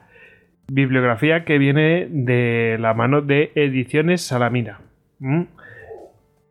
Bueno, eh, Pues sí, como, como decía David Stagel, eh, prácticamente hay una única obra sobre que sea una monografía sobre la batalla de Kiev y está escrita por un veterano. Además, como él apunta, eh, sin ni siquiera una nota a pie de página, es decir, es prácticamente una memoria más que un ensayo serio sobre la batalla, además de los años 60, con lo cual ahora mismo en, en lo que hay en español es igual que lo que hay en inglés. Estas cosas pocas veces sucederán, pero en este caso es así. Eh, Hombre, tenemos- entre otras cosas, gracias a, a tu labor de traducción, o sea, y a Ediciones bueno, y a Salamina. Ediciones Salamina por haber eh, elegido este, este, esta obra que, y, y, por supuesto a Isidoro Villena, que yo creo que es el primero que puso en, ante- en antecedentes a las- Salamina sobre la existencia de este autor. Tenía las orejas ahí para arriba. Ojo con esto. Sí, ¿no? sí. Sí, sí. Pues sí, señor. eh, Así que bueno, estamos hablando de Kiev 1941, la batalla de Hitler por la supremacía en el este, que es el, segundo libro de Stagel después de, de Barbarroja. Y bueno, la, la verdad es que la, la edición está muy bien porque además viene acompañada por un compendio de, de 12 mapas de los, de los atlas que hizo David Lance en su día sobre, sobre el cerco. Y además Ediciones Salamina, curiosamente, ha hecho una cosa muy interesante, que es que ha metido dentro del libro un desplegable a cuatro páginas de un mapa con, con toda la operación, eh, todos los movimientos, todas la- todas- todos los detalles operacionales y todos los generales y grandes formaciones a partir de cuerpos de ejército que participan en la batalla, lo cual me parece, además a color, me parece un- una cosa que, les ha quedado bastante bonita. Bueno, estas cosas eh, mm, parece que no, pero siempre se agradecen y bueno, van innovando y bueno, mm, pues poco a poco ofreciendo mejor material a, a los lectores, a los clientes, claro. Bueno, pues eh, oye, mm, oye, por curiosidad, ¿cuántas páginas eh, de cuántas páginas estamos hablando en el libro? Pues yo creo recordar que eran unas 460 o algo así. o sea que es un bicho, ¿eh? Sí, Eh, o sea que- es, un, es un señor libro. sí, sí, o sea, de estos que para hacer la digestión bien. Sí, sí. Muy buen libro, muy bien, muy bien. Bueno, Hugo, pues nada, eh, hemos llegado al final. Es que, mm, como hemos dicho, es que no hay más bibliografía de sobre este tema. Eh, oye, pero la traemos aquí. Es decir, Sí, oye, que claro. solamente hay esto. Vamos, sí, sí es verdad que la batalla está tratada en múltiples historias operacionales del periodo, pero no hay una que se centre concretamente y que sea un monográfico de la batalla de cerco de Kiev. Bueno, pues, em, pues nos toca despedirnos, Hugo. Vamos a despedirte, Hugo, arroba Hugo A. Canete en Twitter y ya sabéis que es miembro del grupo de estudios de historia militar, gem.es. Bueno, Hugo, un placer haberte tenido de nuevo con, con nosotros. Pues un placer. Nos vemos en la estepa. Sí. y bueno, pues nada, mm, Espero que prontito vuelvas por aquí. A ver, a ver. Sí, sí, ya mismo. Sí, Bueno, pero antes te dejaremos descansar un poquito, Anda, porque sí. si no, Sí, si no es como si te mandáramos a Moscú después de haber asediado Kiev. Nunca mejor dicho. Yo por teléfono con Starlink no, por favor. Vale, perfecto. Bueno, pues eh, bueno, eh, pues eh, te mandaré a hablar con, yo qué sé, con Hitler o algo así. No, tampoco. Madre mía. Eh, es como susto muerte. En fin. Sí. Bueno, pues eh, me despido. Bueno, se despide un servidor. Arroba Gojix barra bajas al duelo en Twitter. Y bueno, mm, ya sabéis que a todos nosotros nos podéis encontrar en Twitter, en Facebook, en Google Plus, en Pinterest y en Telegram. Cualquier cosa que necesitéis en nuestra página web istocast.com. Y bueno, sin más, nos despedimos, Hugo. Pues nada, Venga. hasta siempre. Venga, Un saludo. Agur, Semper Fidelis.